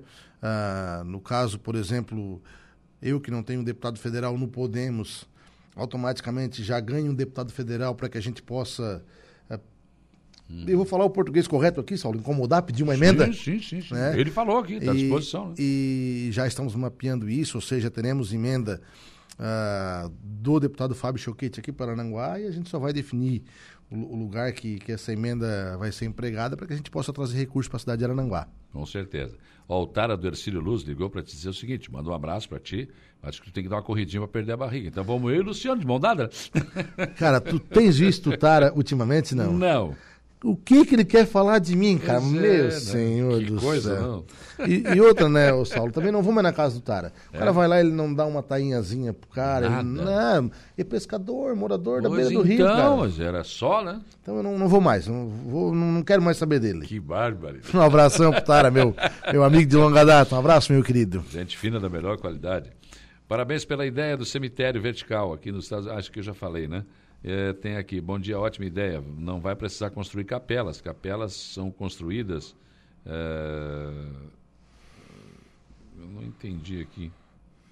Não entendi o que ele quis dizer aqui, mas enfim, ele está achando, falando em, te, em, tese aqui, claro, as capelas elas acabam a, ocupando mais espaço, né? E o José Mota está dizendo aqui que realmente concorda com a tua, com a tua ideia. Né? Obrigado, um abraço, um abraço às pessoas aí pelas manifestações. Outro ouvinte está dizendo aqui, uma UPA no Arroio de Silva, né? cemitério não, só o ginásio. Não, primeiro que uma UPA no Arroio de Silva não comporta, não comporta. Isso é um programa do governo federal que já nem existe mais, eu acho. Né? Então a UPA é regional, é aqui em Aranguá ela atende toda a região. Então o Arroio de Silva não vai ter uma UPA, não tem condições de fazer isso. Nem o Arroio, nem Maracajá, os municípios menores não vão ter essa condição. É um custo muito alto e é um programa do governo federal que só constrói, mas quem banca é o município. Então o Arroio não vai ter UPA, não tem jeito não. Quanto a ginásio vai ter, eu estive ontem lá ainda, a obra está andando muito bem, muito bem a obra do, do, do ginásio do, do Arroio de Silva. E o cemitério, eu não sei como é que funciona isso, mas daqui a pouco o prefeito de Araranga vai chamar o prefeito do Arroio e dizer, ô, ou tu me ajuda aqui, porque senão não vou deixar mais sepultar aqui em Araraguá. Não sei como é que funciona isso. É, juridicamente também não sei como é que funciona isso, Saulo, mas além da parte jurídica também tem a parte ambiental, né? Por Sim. isso que eu sugeri aqui anteriormente, não é pressão nenhuma, nem crítica nenhuma, é só uma claro, sugestão uh, ah, para que, quem sabe, talvez se Garopaba pode, que é beira de praia, né? Talvez o, o, o, arroio também possa, enfim, eu falo do arroio, eu não sei como é que funciona isso na Gaivota, não sei como é que funciona isso no Rincão, uhum. mas eu falo do arroio porque Arananguá e Arroio são cidades aí irmãs e, e, e, a gente se mistura. Tem muita gente que, que mora no arroio e, e, trabalha em Arananguá, muita gente que trabalha em Arananguá e, trabalha no arroio e mora em Arananguá, ou seja, então, é, é, é, quase que a mesma coisa. Nós temos que estar pensando, quando a gente fala em Arananguá e Arroio, uh, fala na nossa população, claro, claro. do nosso povo, das pessoas que aqui moram, trabalham e, e, geram emprego e renda. Com certeza. Um abraço ao presidente. Olha, eu estou cuidando desse corpo. Cabo Merêncio, rapaz. Não, dá uma olhada. Não, dá uma olhada aqui. Será que isso aqui, isso aqui é fake, né? Hã? Cara, eu vou falar uma coisa pra ti. Tem gente que tem que ser bloqueado mesmo na internet. Ele tem mandou, gente que tem, tem que ser bloqueado. um vídeo aqui, cara. É Fazendo abdominal. Isso é no horário do jogo do Inter, que daí ele bate o desespero, ele começa a fazer alguma coisa dentro pra de casa para não soltar, assistir o jogo. Soltar energia para não, não assistir o jogo. tá certo, pode ser. Presidente, uh, Câmara que tem aí pela frente algumas votações importantes. E já que estamos falando de cemitério, tem a questão da, do serviço funerário. Né? Também, a questão. Assim, Saulo, eu vou falar para ti. Uh, eu, visitei a eu não vou lembrar o nome da, da juíza, a, o, doutor, o vereador e doutor Nelson, que agendou para que a gente fosse até o Fórum de Aranaguá para poder entender também como é que funciona isso dentro do judiciário.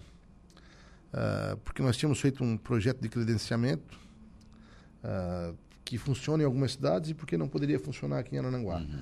A juíza nos atendeu muito bem, muito solista, a gente conseguiu explicar para ela algumas situações.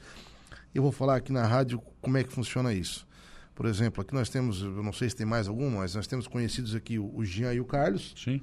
Né, que prestam esses serviços aqui na, na nossa cidade, da questão da, das funerárias, e, e, quando a pessoa acaba falecendo, muitas vezes, eu vou te dar um exemplo de, de, de uma pessoa que eu ajudei, Saulo.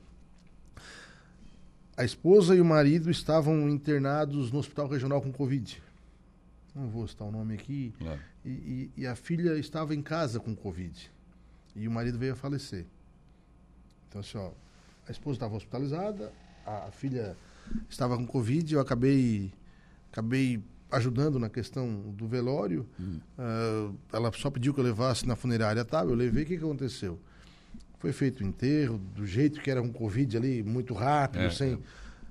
Mas eu não assinei nada e não paguei nada. A esposa, depois que ela saiu do hospital, depois de 20, 30 dias que ela veio ali e, e- e pagou, e pagou o serviço funerário do enterro. Então, automaticamente, ah, sendo feita a licitação, ou seja, o que, que eu quero dizer com isso? Além de eles prestarem um serviço importante para nossa cidade, eles também são parceiros da comunidade. Sim, sim. E, e tendo, e Conhece tendo, as pessoas, e tendo, tendo que licitar, como como está sendo pedido agora, ah, vai acabar esse Está negócio. sendo exigido, né? Não tem Exato. jeito. Vai, vai acabar, ou paga ou não retira o corpo. É porque corremos o risco de ganhar um, quatro funerários que não são daqui. Pode ser de São Paulo, Paraná, Rio Grande do Sul. E assim, Saulo, a gente não tem o que fazer, porque nós na Câmara, nó- o vereador, capitaneado pelo vereador Nelson, criamos um projeto de credenciamento, onde poderia ficar mais ou menos no molde que é hoje, É. e, e não foi aceito. E não foi aceito. Ou seja, nós fomos ali falar com a juíza, ela disse, não, eu concordo com tudo que Tá você... tudo muito legal, mas essa, essa história que eu falei aqui na rádio, eu tô falando que eu falei para ela lá, ela assim, bah, muito legal, muito bacana, mas tem que listar. Não tem jeito. Então, assim, ó, a a gente, eu fico triste de certa forma, Saulo, porque o judiciário não seria para legislar, né? Mas nesse Pois caso, é. nesse caso está dizendo como é que nós temos que legislar. E Não, está dizendo como é que tem que votar. Você tem que, tem que é, aprovar. como é que, ó, vocês têm que fazer isso aqui. Se não fizer isso aqui, eu não estou de acordo. Ou seja, aí, Já há uma decisão judicial, né? já existe. E aí, assim, a gente fica chateado com isso.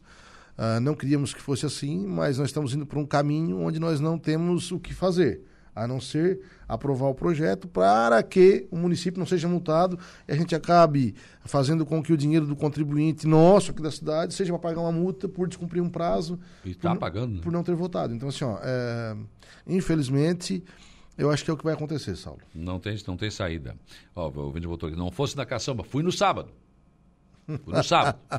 Aliás, tu quer saber? Eu fui na gaivota, vim pela beira da praia, depois subi ali, antes de chegar na Lagoinha, e vim por dentro, para ver como é que estava aquilo ali. Vou te dizer, essa Enterprise não vai sair nunca. Esquece. É muito chão para asfaltar, não vai sair. E passei sim na caçamba. Fui olhar estra- lá, lá, a, obra do Acesso Sul, que falta pouco para chegar na caçamba, né? Mas essa obra aí vai. Esse assunto vai ser tratado pelo prefeito Evandro na sexta-feira com a presença aqui do governador Jorginho Mello. Mas essa obra aí eu acho que vai demorar. O Acesso Sul vai demorar. A empresa está lá com duas, três pessoas fazendo meio fio ali, só para dizer que não eh, que não tá que saiu do que não saiu do trecho, mas essa obra vai demorar porque o dinheiro não está vindo. A empresa não está recebendo, daí também não vai fazer, né? Fazendo já quer reequilíbrio, não quer, né? Agora não recebendo, tu imagina. Então fui sim, passei na caçamba no sábado. Aí Eu ando, eu rodo bastante. Eu presenciei o Luciano jogando uma bola ontem na Polisporte. Digo, ainda joga muito. Mas depois caiu de boca numa galinha ensopada com macarrão feito pelo amigo Grilo. Não, já estão mentindo. Olha o que, que é o fake Ó, news, o né? Vera, que é o Vera que tá te entregando aqui. Ô, ó. Vera, era um cerro de porco, Vera. Ah, pior ainda. Não, na terça-feira o nosso, nosso grupo ali se reúne e eu. Ontem a gente pôde estar brincando ali. É. um- E depois sempre tem uma, uma jantinha, né? E, É igual no rachão daqui. O cara vai aí- lá, joga cinco minutos depois, nossa. e aí foi um serrinho de porco ontem ali feito pelo Grilo, tava maravilhoso. Um grande abraço aí pro Vera, nosso, nosso amigo. O Chico tá te mandando um abraço, Chico da Barranca. Um abraço, Chicão, um grande abraço. Obrigado, presidente. Saulo, um abraço a você, todos os ouvintes da Rádio Arananguá e sempre que precisar estamos à disposição. Tá certo. 9h34, eu vou para o intervalo. Depois do intervalo tem informação de polícia com Jairo Silva e tem também a transição para o Estúdio 95 com Lucas Casagrande. A gente já volta.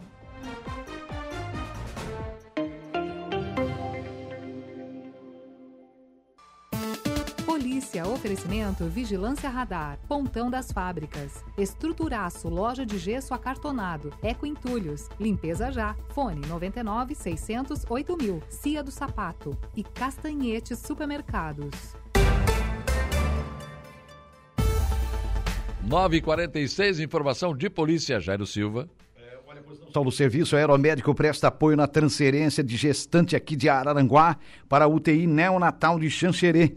A operação teve início por volta de 9 horas e 15 minutos da manhã de ontem, terça-feira, dia 16, quando a aeronave da Polícia Civil, que era tripulada pelos policiais do SAER e pelos profissionais da saúde do Saraçu, prestou apoio a uma equipe do Corpo de Bombeiros para a, a transferência de uma gestante de 18 anos que necessitava de vaga na UTI neonatal na cidade de Xanxerê, no oeste do estado. O helicóptero do Saer Saraçu removeu a paciente do hospital regional até Jaguaruna, onde seguiu viagem com o avião do Arcanjo 6 dos bombeiros até o destino. Próximo do final da tarde, 17 horas, a equipe, então, do Saer Saraçu prestou um novo apoio aos bombeiros para o repatriamento de um paciente prematuro cardiopata que foi removido de Joinville para o Hospital de Tubarão. O avião dos bombeiros removeu o paciente até Jaguaruna, onde foi interceptado pelo helicóptero e seguiu até o Hospital Nossa Senhora da Conceição, em Tubarão.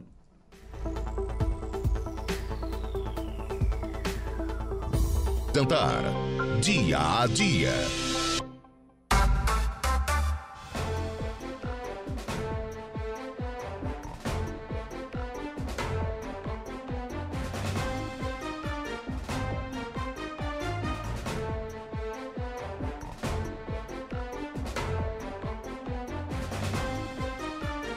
Bom dia, gostaria de questionar por que em alguns cemitérios podemos comprar o terreno, capela, a qualquer momento, já em outros só na hora da morte. Aí fica difícil comprar a capela, pagar velório, enfim, né? e, e um valor alto. Acho que deveria ter a opção de compra de terreno para que no momento da partida de um ente querido né, não necessite passar por essa dor. Tem que se preocupar com capela, velório, enfim, deveria ter mais regras, mas poderia facilitar nesse momento tão difícil.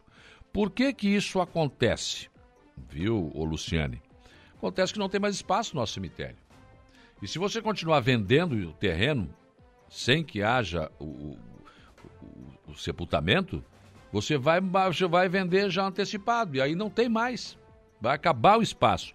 Então, por isso que neste momento, em Araranguá, no cemitério da Minério, não se vende mais uh, terreno sem que a pessoa tenha falecido. Faleceu? Ah, bom, então tu pode comprar aqui o terreno. Mas eu acho que a solução, né, vem esse, essa, essa questão de cemitério vertical, ela é, é uma saída. É uma saída, ocupa menos espaço, né? E, enfim, você gasta menos. Tudo isso. Claro que eu sei que Araranguá tem essa cultura, né, da, da capela, dessa coisa toda, enfim. Mas a explicação para você, Luciane, é isso. Não tem mais espaço. E se você botar a venda hoje, você vende todo o resto do espaço. E ele vai ficar lá, ocioso, ninguém vai usar. Pelo menos não enquanto falecer alguém da família. Se quando falecer, a gente vai lá fazer. Então, por isso que não, essa medida foi tomada aqui em Araranguá em relação ao cemitério lá da Diviné, tá certo? Essa é a resposta que eu tenho das autoridades, pelo menos em relação a isso. Bom dia, seu Lucas Casagrande. Bom dia, bom dia, Saulo. Bom dia a todos os ouvintes da Rádio Araranguá. Quer comprar um terreno também, não? Não, é, eu até estava pensando duas coisas enquanto estava ouvindo, tava lendo a mensagem da ouvinte, né? É, primeiro, que daqui a pouco nós teríamos o pessoal vendendo terreno lado na praia para cemitério, né? E já, já certamente isso iria acontecer. E, e, por incrível que pareça, nós teríamos especulação imobiliária no terreno do cemitério, né? Também. Eu compro. E vou revender depois. É. Daqui a pouco nós teríamos isso também. É, Seguramente essa... isso, iria, isso iria acontecer, porque fatalmente iria acabar os terrenos à venda, né? Sim, ia comprar sim. tudo e aí depois. Vou fazer o um loteamento, mas no cemitério. É. É. É, é, é, é, isso, é isso. Sim. É possível. De forma mais simples, é isso. Mas eu estava falando ainda há pouco com o vereador Luciano sobre essa questão. Eu não, eu não sei o que, que diz a legislação, mas o arroz de senhor, por exemplo, sepulta em Aranaguá. Mas daqui a pouco, e aí? A estrutura do cemitério, tudo isso? Sim. Quer dizer, como é que Sim. funciona isso, né? Não sei. Eu entrevistei já aqui em algumas oportunidades o gestor do cemitério de Garopaba, que foi citado aqui, inclusive, é. na, na, entrevista do, do, Luciano. Lá tem esse cemitério vertical, Bonito né? cemitério. Ele apresenta como uma, como uma solução, como uma alternativa. Uhum. Essa, esse comentário que você fez sobre a questão cultural, eu perguntei isso a ele. E ele disse o seguinte, concordo. Tem, existe a questão cultural. A minha família tem, tá? Uhum. Se eu falar para alguns tios meus... É, não, não, vão aceitar Não, isso. não vão aceitar. Não, não, não querem.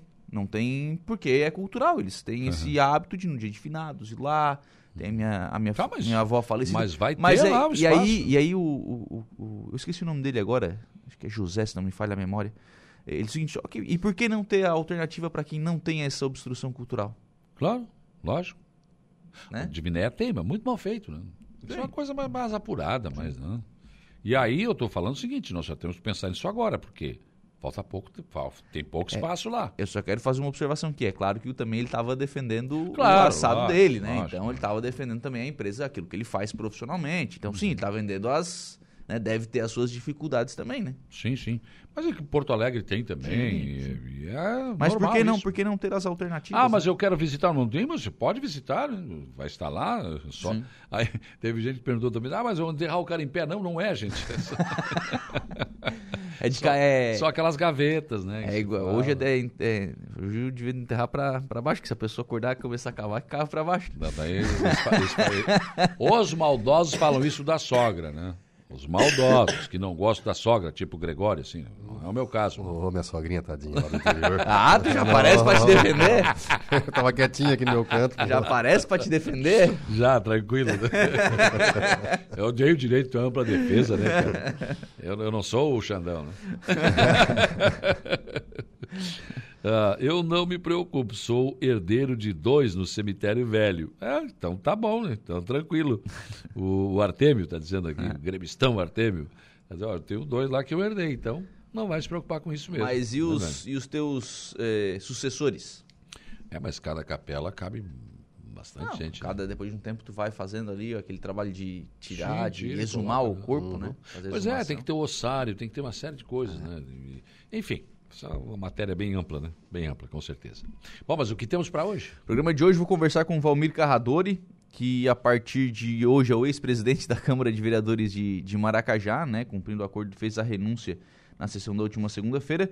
Também vamos trazer as informações da sessão de ontem da Câmara de Vereadores do Arroio do Silva e converso com o Douglas Michels e com a Regina Destro sobre a festa de Nossa Senhora de Fátima, que acontece nesse final de semana na Sanga do Marco. Muito bem, Lucas assume a partir de agora. Eu volto às 18h30 na Conversa do Dia. Bom trabalho. Dando sequência então à programação aqui da Rádio Araranguá, nós vamos agora ao Notícia da Hora. Gregório Silveira, qual será o seu destaque? Atividades turísticas de Santa Catarina acumulam alta de 25% nos últimos 12 meses. A seguir tem mais informações no Notícia da Hora. Notícia da hora. Oferecimento: Giasse Supermercados, Laboratório Bioanálises, Civelto Centro de Inspeções Veicular, Clínica de Olhos São José, Lojas Colombo, Rodrigues Ótica e Joalheria. E Mercosul Toyota. O setor de turismo catarinense cresceu 25,1% no acumulado dos últimos 12 meses. E o crescimento catarinense entre abril de 2022 e março de 2023, frente ao período imediatamente anterior, superou o crescimento nacional de 22,2%. Os dados são da pesquisa mensal de serviços do IBGE, lançada nesta terça-feira. Nos primeiros meses de 2023, frente a igual período de 2022, as atividades turísticas de Santa Catarina cresceram 15,6%, o terceiro resultado nacional. Além disso, os serviços turísticos catarinenses encontram-se 4,9% acima do patamar pré-pandemia, de fevereiro de 2020.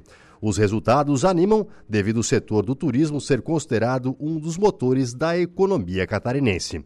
Eu sou Gregório Silveira e esse foi o Notícia da Hora.